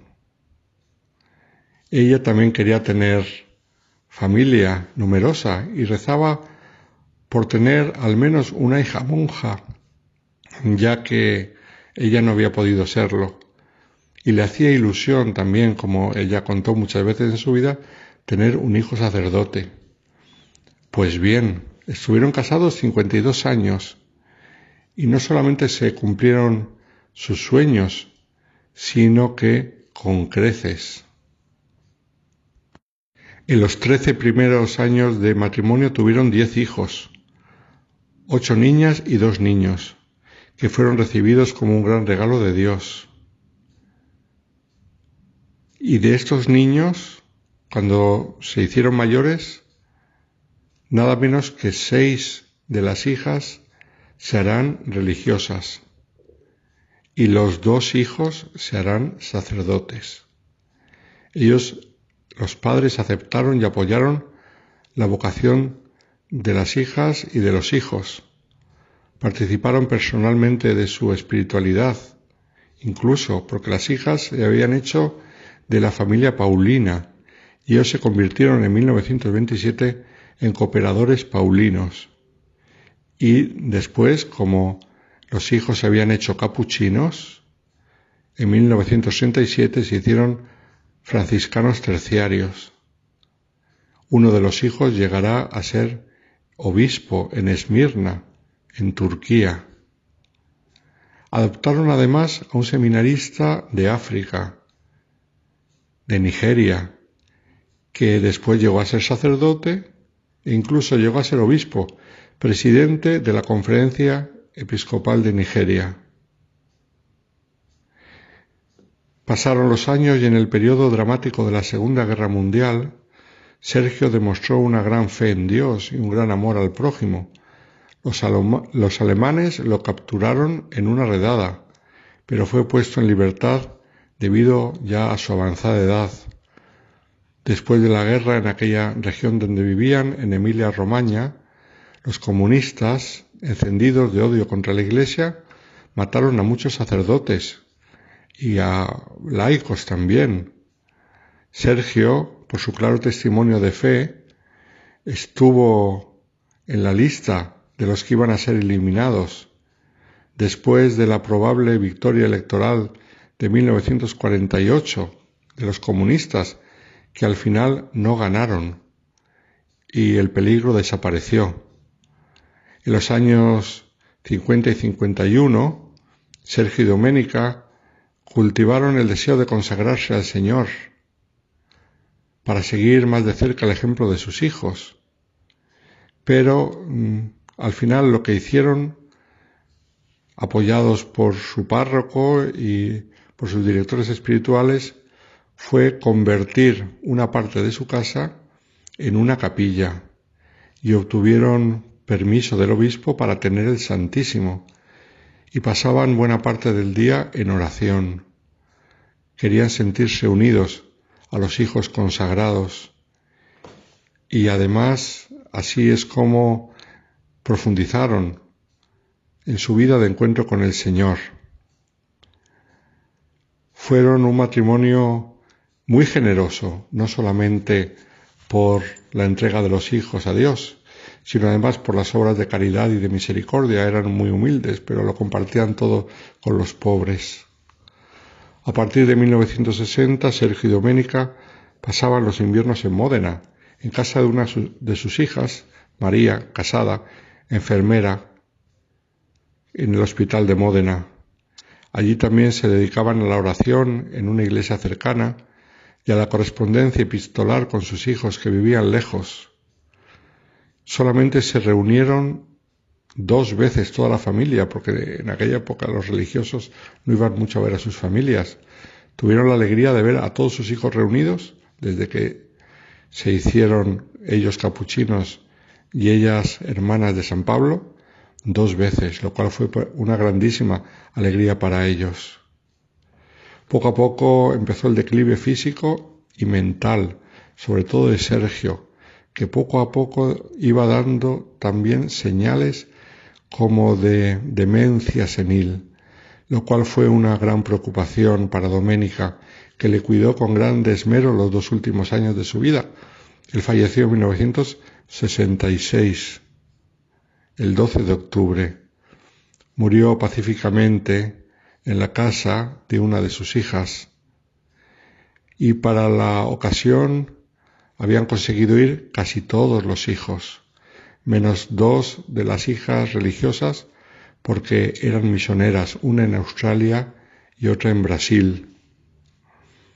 A partir de entonces, la vida de Doménica hasta su muerte tres años después, fue dedicarse a la oración, a las buenas obras y a cuidar de la familia, sobre todo a través del correo epistolar, pero también era eh, ella un centro de atracción donde iban los hijos cuando podían, cuando tenían vacaciones, acudían a la madre, en ella encontraban palabras de consuelo, de ánimo, de fortaleza, les invitaba a perseverar en la propia vocación. El padre Sebastiano, uno de los hijos sacerdotes, explicaba que una de las cosas que más recordaba de sus padres era la vida de sacrificio, su gran fe y el amor que ellos se prodigaban y que se reflejaba en sus miradas. Decían que el padre era más severo, siempre habló de usted a todos sus hijos, según la costumbre de aquella época. La madre era más dulce y más tierna, más cercana. El mismo Padre Sebastiano dijo, el Señor pasó verdaderamente por nuestra casa al recordar la vida de sus padres. Un matrimonio católico sencillo, normal, pero con un corazón tan grande que el Señor les bendijo, no solamente con muchos hijos, que para la Biblia es una bendición de Dios, sino con hijos consagrados. Fueron generosos para dejarles ir y para apoyarles con la oración, para acompañarles y para recordarles siempre la necesidad de perseverar. La madre, hasta el momento de la muerte, les pidió que perseverasen en su vocación, Así la recuerdan precisamente en el momento, en el lecho de muerte. Les invitaba a perseverar. Ella había perseverado en la fe junto con su marido que había muerto tres años antes.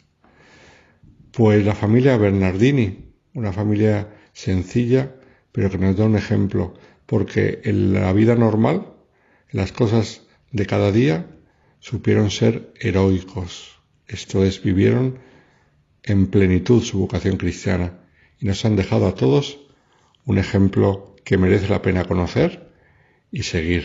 Muy buenas noches a todos los oyentes de Radio María.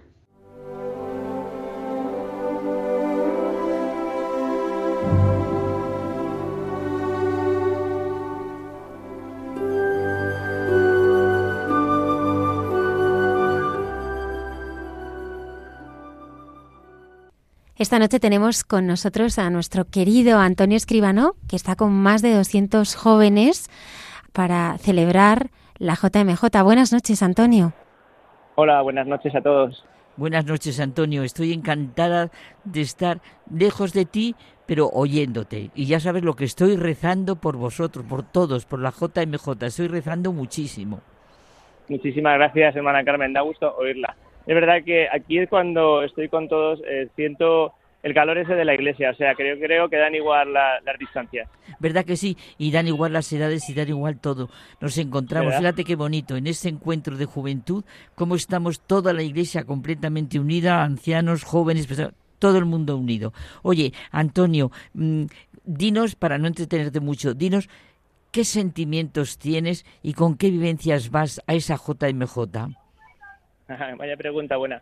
Pues la verdad que esto, el sentimiento que yo como adulto de todos estos que acompaño, eh, bueno, es algo muy encontrado porque parece que te sientes joven y real- realmente te sientes, pero es que ellos te hacen sentir vivo. Pero vivo en esa fe porque le tratan al Señor con una forma mm, pues muy, muy, muy cercana, con un cariño tremendo, una inocencia maravillosa. Todo eh, les parece bien, es como sienten al Señor de una manera tan especial que te hace recordar a cuando tus primeros momentos, estos que dices, "Mm, ¿cómo sentía yo al Señor? ¿Cómo iba yo con mi grupo de jóvenes? Y bueno, revivirlo es una cosa muy, muy bonita. Qué bonito, nos estás transmitiendo cómo verdaderamente todos son encuentros. Lo que nos transmite es completamente el encuentro de las personas con Jesús, porque esos chicos que tienen que haber sentido para tener esa alegría y tener esas vivencias que te han transmitido. Pues eh, la verdad, lo que han sentido y lo que están sintiendo, porque cada día es una sorpresa. Es verdad que al llegar, llegamos todos en estos días de la diócesis, ahora que estamos pues estos 76, y cada uno viene con su manera, ¿no? Uno le ves un poco más reacios, otro le ves contentos, otro no ha querido coincidir con su amigo, pero parece que algo sucedió como al segundo día que todo, bueno, el Señor evidentemente unió, unió a todos. Entonces los problemas que existían el primer día eh, se diluyeron y desaparecieron. Y ahora parece un grupo compacto, unido, eh, bueno, sonriente y alegre. Es precioso, ¿eh? Cómo, cómo se encuentra uno en la verdad, en el bien, en la alegría. Es que comunicas, comunicas todo. Qué belleza la que hay en esos encuentros, Antonio. quiero hacer hincapié en esa acogida que ha sido, bueno, algo espectacular. Ahora cuando estoy con Antonio eh, y, con, Laura, que lo van a comentar, esa, esa acogida. Yo estoy en una diócesis, ellos están en otra, y igualmente coincidimos todos en lo mismo. Esa acogida que no esperábamos, o sea, esperábamos que nos acogieran, pero no de esta manera. O sea, era como, no sé, parecemos sus hijos, eh, con todo preparado al milímetro, comida, eh, alojamiento, cariño, em, todo, o sea, hasta el último minuto, cuidado, no sé, algo muy, muy, muy bonito. Oye, nos estás transmitiendo el lema. Llena de gozo, partió sin demora. Y nos empuja Eso hacia es. los demás. Nos lo está transmitiendo, Antonio. Bueno, pues como imagino que María cuando partió con su prima o cualquier cristiano puede partir a casa de otro, es casi no partes, ¿no? Partes con esa alegría, ese gozo, porque sabes que te van a si te reciben así, vamos, yo estoy encantado de partir cuando haga falta. Oye, Antonio, ¿y qué vais a hacer hasta el jueves, digamos que es el, el punto culminante, ¿no? Pero, ¿y de aquí al jueves qué programa tenéis? Pues, José Manuel, hola, buenas noches. ¿Qué tal? Mira, eh, la verdad que el programa eh, teníamos un plan B, pero todos los eh, componentes de, la- de las parroquias que nos acogen lo tenían más que preparado. O sea, hemos podido romperlo y tirarlo a la basura. Por ejemplo, hemos estado, eh, eh, pues hacemos oraciones por la mañana, luego hemos estado plantando árboles, que nos han dejado plantar árboles, una actividad muy bonita. Hacemos actividades con los jóvenes, dinámicas. Eh, eh, hay otro grupo que ha tenido, eh, ha podido eh, hacer cosas con caballos, han explicado cosas con caballos. O sea, nos tienen preparado, bueno, pues un convivir que y eso son, se repite cada día, cada día, cada día. Nos llevan a fiestas populares, han, han organizado un folclore para que nos baile, nos hagan bailes, en, por ejemplo, donde estoy yo, que es en Barceliños, estuvimos con los bomberos, o sea, nos tienen cada día preparado una actividad todas las personas, los jóvenes de la diócesis de, que nos acogen. Oye, me tienes conmovida, porque compartís experiencias en las que verdaderamente se celebra la vida. Nos estáis haciendo sentir que estáis celebrando la vida. y encima sin casi parece que nos vamos a entender, ¿eh? aunque el portugués se parece, pero no sé cómo te entiendes. Ahora va a contar una anécdota, Antonio, de cómo te entiendes con el portugués. se ríe, porque parece que no te tienes que entender, pero es que te entiendes y al final eh, te abrazas y dices, bueno, pues ya está. Y es que nos hemos entendido perfectamente, casi con una mirada, con un paseo o con una actividad que has compartido. Antonio, están allí contigo dos jóvenes, Laura Arce y Antonio Gil. Hola, Antonio. Hola, ¿qué tal? ¿Cómo lo estás viviendo? Cuéntanos.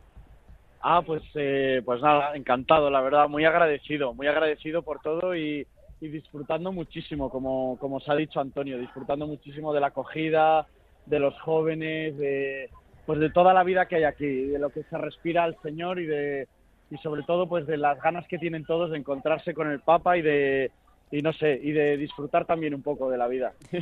Oye, Antonio, ¿verdad que os, Laura y tú os estáis sintiendo elegidos? Hola, ¿qué tal? Me siento eh, tan afortunada que, bueno, yo creo que lo que he sentido estos días ha sido el cariño enorme de Jesús a través de, las personas que, las personas que nos han acogido, porque es increíble, es como que no dan todo y más y, y siguen dando y es como Jesús, ¿no? Como como Dios cuando te da todo y piensas que qué más con qué más te puede bendecir y te sigue bendiciendo, pues tal cual es lo que he sentido, así que yo me siento muy elegida y muy querida por el Señor, pero digo, me lo merezco, pues.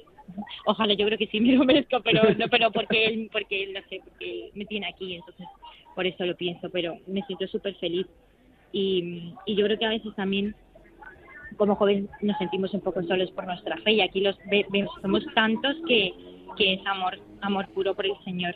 Así que bueno, estamos súper felices, la verdad. Antonio, tú eres sem- seminarista. Sí, sí, soy seminarista de Creo- Madrid. Qué bien. Creo que tenías alguna anécdota que contarnos. Vale, pues eh, mi fuerte no son los idiomas, pero pero los gestos sí. Entonces la mayoría de las cosas son por gestos. Entonces es muy es muy gracioso como ellos te ellos entienden todo todo lo que tú dices. No sé por qué. Yo no les entiendo nada y y lo único que tú les dices molto obrigado, molto obrigado y ellos ya te sonríen y nada y te ponen más patatas y ya está. Entonces sabes lo que te, te están contando, pero te lo dicen tan alegres que, que dices seguro que es bueno. Y nada, nada, la verdad es que pues muy bien, muy bien. Es que eso nos han acogido fenomenal, ha sido ha sido una pasada. Ojalá que si la próxima es en Madrid, les podamos acoger nosotros así. Oye, Antonio, a mí yo no sabía, pero me ha conmovido y me encanta que seas seminarista. Bueno, esto tienes que ver una visión del Señor que por qué caminos te tiene que te va llevando, ¿eh? Esto es precioso, el regalo que te está haciendo en la vida, hijo, has recibido desde que has nacido y sigues recibiendo y recibiendo. Bueno, claro que toda tu vida, ¿verdad? Va a ser dar todo lo que estás recibiendo. Sí, sí, la verdad es que es un, no sé, es un, es un regalo que me ha hecho Dios que, que no sé ni por qué ni, ni para qué, pero, pero del que estoy súper agradecido y que nada, y que cuanto más lo comparto, pues, pues más grande es. O sea que, que eso es, no sé, lo único, lo, más grande que me ha dado el Señor, pues es, pues es la vida, es, es esta vocación a la que me llama y, y que luego que también es pues camino de camino de salvación para mí camino de, de alegría de, de entrega de amor de perdón de misericordia no sé es como pues también me regala una relación muy especial con él muy muy íntima y, y la verdad es que sé pues sí como dices tú que pues que soy un soy un privilegiado la verdad Sí, soy un privilegiado no no tengo vida para darle gracias Sí, sois unos elegidos, pero en realidad todos los que estáis participando en esa JMJ sois verdaderamente elegidos. Qué gusto ver en este momento un mundo así de justo, así de bueno, así de entrega, así de todo, porque no habéis hecho nada más. Lo que nos habéis transmitido todo el rato es, en lugar de vosotros lo que habéis dado, todo lo que estáis recibiendo, lo que estáis recibiendo de los demás, lo que estáis transmitiendo. Y qué bonito lo que nos habéis transmitido de que llegasteis con esa dificultad de encuentro y cómo ha sido verdaderamente el encuentro, cómo la fe y en la fe se encuentran. Precioso. Sí, sí, no, la verdad es que ha sido todo un regalazo, porque como decía Antonio, siempre, siempre hay un plan B y nosotros en el autobús, eh, Antonio y yo veníamos comentando, uff, ¿y si nos, y si no nos han organizado nada, y si no sé qué, y si no sé cuántos, y decíamos, bueno, pues mira, de aquí a aquí podemos ir a la playa, eh, yo qué sé, luego pues nos montamos un plan por aquí, nada, fue llegar y, y todo roto. O sea, Antonio, todos nuestros planes rotos. Los planes de Dios no son los nuestros. Y sí, vosotros son estáis viviendo. Claro. Son mucho mejores, sí, sí, sí, sí. Que a veces, luego cuando tú estás en Madrid, no, no parece el mejor plan, porque tienes que dormir en el suelo, no tienes ducha, no tienes tus comodidades, y es verdad que no parece el mejor plan, pero, pero es que luego es el, es el mejor. Se te olvida, se te olvida todo y, y es que, el, no sé, el Señor se da hasta en los momentos más difíciles, más duros o más penosos, por así decirlo, eh, pues se, se está dando y eso es, eso es maravilloso. Gracias, Antonio, hijo, gracias. Y a Laura también. Laura, Nada, gracias a vosotros. Laura, ¿tú, ¿tú qué haces, hija? ¿Qué estudias? Eh, yo ya trabajo, tengo Ah, ya. 27 años. Sí, trabajo en una consultora digital. La verdad es que venir, o sea, todo es al final, todo tan digital que venir a estos encuentros en lo que tú- todo al final el trato es tan personal y, y todas las actividades son tan diferentes que, que es un descanso también, un descanso con el Señor. Y, Necesitabas, necesitabas ese Sí, trato sí, personal. sí. Gracias, hijos. Contad seguros, seguros con la oración de todos los que no estamos con vosotros y creemos en Cristo, estamos todos con vosotros. Laura Arce y Antonio Gil, dos de mm, los 100.000 peregrinos españoles que van a participar en la Jornada Mundial de la Juventud en Lisboa. Imagina, Antonio, cuando llegue tu mujer, cómo vais a compartir todo. Bueno, y después la vuelta será, pero ya tengo ganas de que os encontréis, tu mujer y tú, con todo lo que tú has vivido, lo que le vas a transmitir. Eh, no solo con mi mujer, sino que vienen mis hijos. Ah, Entonces, claro. La que son familia. realmente los protagonistas, ¿no? Que son ellos. Nosotros Eso, solamente ayudamos. Entonces, bueno, será seguro que el Señor nos regala, bueno, nos está regalando, es que no podemos pedir más. Seguro que muy bien la familia aquí unida, o sea, muy bien. Antonio, muchísimas gracias. Oye, y Muchas también, gracias, Almudena. oye, y también pedid por nosotros, porque todo lo que a estar y vivir es bonito que la comunión sea comunión de oración. Pues eso cuenta con ello, hermana, porque Almudena, a todos vosotros, a los oyentes y a un programa que me ha ayudado mucho en mi camino de fe, que es Hay mucha gente buena, no hay vez que no me acuerde, no hay vez que mi oración no aparezca. O sea, eso, tenerlo por descontado en la oración por todos. Gracias, Antonio, por acordarte de mí. Muchas gracias a ti. Me acuerdo de todo, gracias, igualmente. Hasta muy pronto, Antonio. Gracias. Hasta pronto, chao, adiós.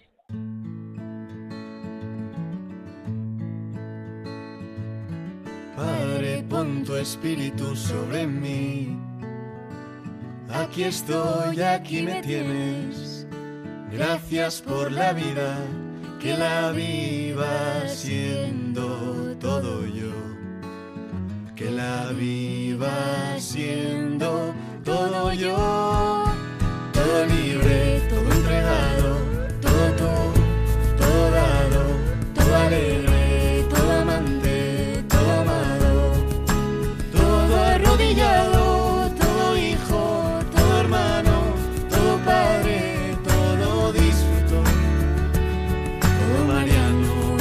por todos, que viva todo con toda el alma.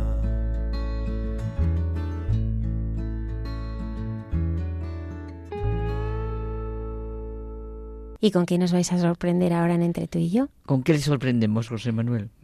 A mí se me ocurre con Nicodemo. Fenomenal.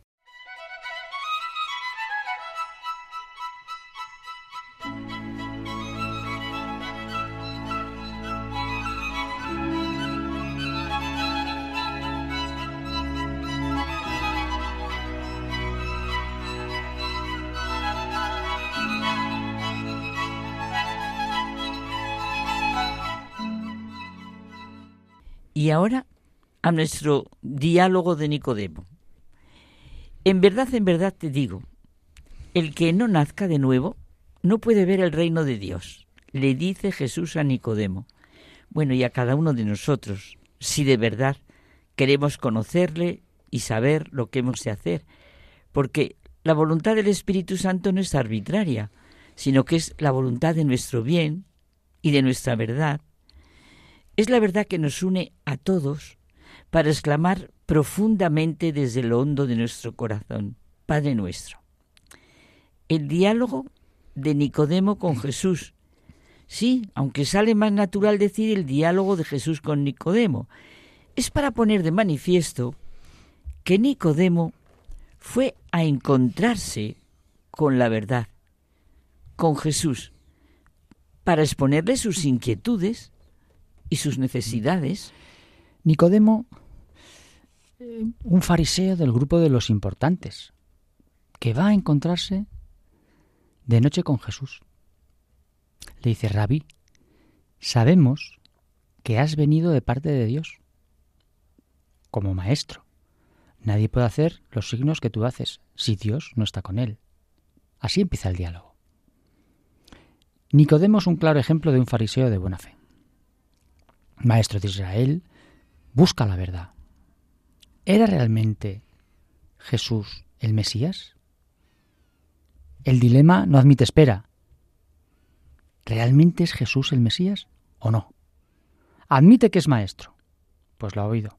También acepta que ha venido de parte de Dios. Pues ha visto los signos. Pero, ¿es posible llegar más lejos? ¿Es el Mesías, el Redentor, el verdadero Evangelio? Ahí radica su duda y su búsqueda cautelosa. José Manuel, eso. ¿Qué es este llegar más lejos que dices? ¿Qué implica? ¿Qué es este nacer de nuevo? En el fondo de su corazón anhelaba, como después le pasa a Pablo de Tarso, la verdad sobre Jesús y la verdad de Jesús, que será la verdad de sí mismo. Santo Tomás de Aquino sitúa el diálogo de Nicodemo en el contexto del Evangelio entero.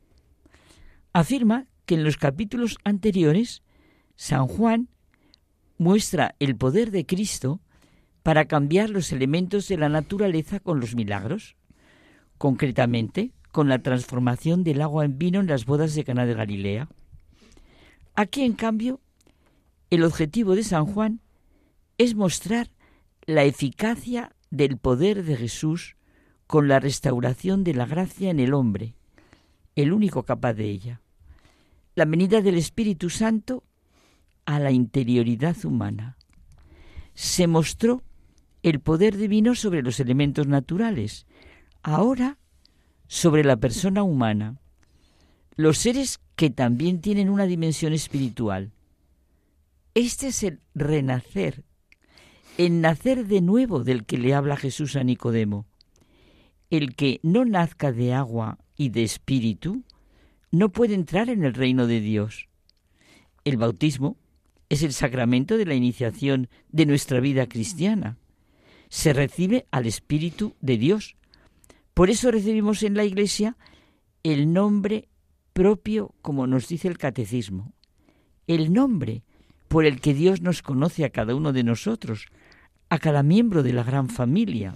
Mira, el Papa Benedicto XVI decía que el Espíritu Santo es el Espíritu de Jesucristo, el Espíritu que une al Padre y al Hijo en el amor que en el único Dios da y acoge. Él nos une de tal manera que San Pablo puede decir en cierta ocasión, todos vosotros sois uno en Cristo Jesús. El Espíritu Santo, con su soplo, nos impulsa hacia Cristo, actúa corporalmente, no solo obra subjetivamente, espiritualmente. A los discípulos, que lo consideraban solo un espíritu, Cristo resucitado les dijo, Mirad mis manos y mis pies, soy yo mismo, palpadme y ved que un espíritu, un fantasma, no tiene carne y huesos, como veis que yo tengo. Esto vale para Cristo resucitado en cualquier época de la historia. Y algo, Carmen, que tenemos que tener siempre claro. El Espíritu Santo quiere la verdad, el bien, la libertad de cada uno. nuestra realización plena a nivel personal y también comunitario. Exacto, eso es lo que necesita vitalmente nuestra sociedad. Recordamos dos momentos cumbres de Nicodemo en su encuentro con Jesús. Los dos narrados en el Evangelio de San Juan, que venimos diciendo, el diálogo del que estamos hablando y su presencia en la muerte de Jesús. Llegó también Nicodemo, el que había ido a verle de noche, y trajo unas cien libras de una mistura de mirra y aloe. Tomaron el cuerpo de Jesús y lo envolvieron en los lienzos con los aromas, según se acostumbra a enterrar entre los judíos.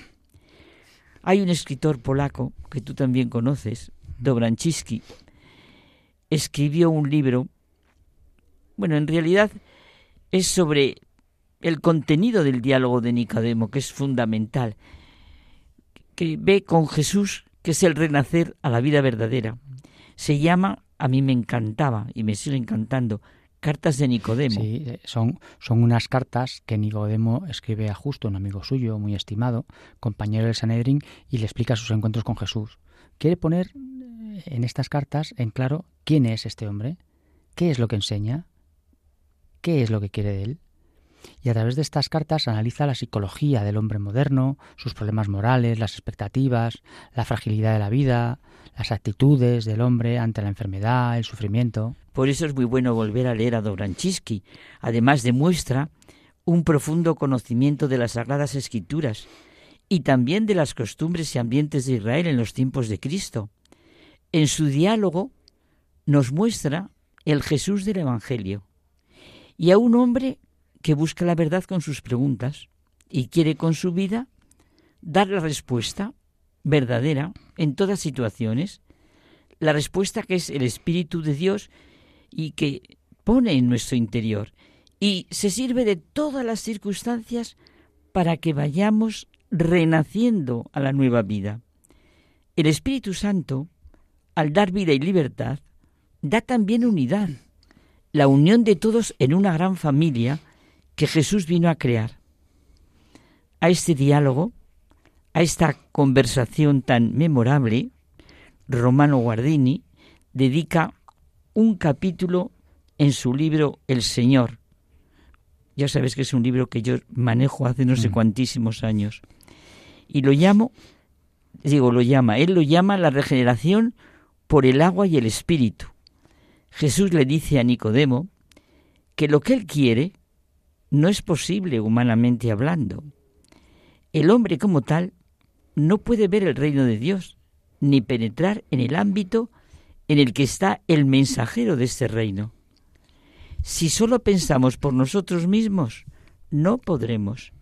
Ha de haber un nuevo comienzo, este renacer, el principio de una nueva existencia que viene de lo alto. El hombre nuevo es creado por la fe y el bautismo, porque Dios nos envió a su Hijo al mundo no para juzgarlo, sino para que el mundo se salve por él. Y recordamos, y recordamos los dos momentos de encuentro de Nicodemo con Jesús que nos narra San Juan en su Evangelio. Y es que es muy importante, porque yo creo que incluso podríamos vernos todos en Nicodemo. Primero, el conocido diálogo que abarca toda la vida, y es como Nicodemo busca la verdad, que es lo que todo hombre honrado consigo mismo tiene casi la obligación con él de buscar, la verdad. ¿Qué es la vida? ¿Para qué la vida? Exacto, el sentido de todo, sí. Claro. Y luego el segundo momento es la presencia en el momento de la muerte de Jesús. Dice, llegó Nicodemo, el mismo que había venido a él de noche al principio y trajo una mezcla de mirra y aloe con unas 100 libras. Es como diciendo, ha llegado al, a la meta, ¿no? Se ha transformado y ha comprendido.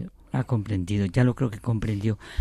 Pues por eso es una invitación a leer este diálogo del Evangelio de San Juan, pero como acaba de decir José Manuel, de una manera personal, sintiendo nosotros nuestro propio renacimiento. Un acercarnos a Jesús con las preguntas de Nicodemo. Bueno, escuchando su respuesta, sí, pero desde lo más personal y profundo de nuestro corazón.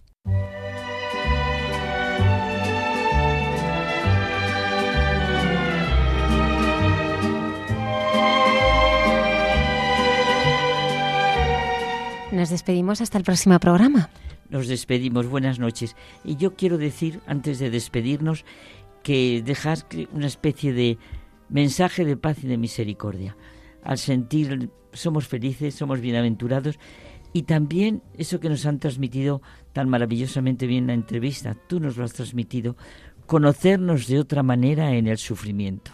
Yo me despido recordándoos la dirección de correo electrónico a la que podéis escribirnos. Hay mucha gente buena arroba radiomaria.es y también os recuerdo que podéis escuchar otra vez el programa en el podcast de Radio María, en la página web radiomaria.es, en la zona de podcast y también en Spotify y también en Apple Podcast y en Google Podcast. Agradecemos a Mónica Martínez que nos haya estado acompañando esta noche desde el control de sonido. Muchas gracias a todos vosotros.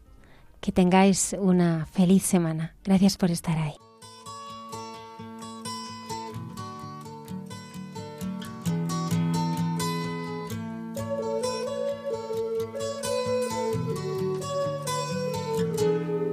Han escuchado en Radio María Hay mucha gente buena, un programa que dirige Almudena Delgado.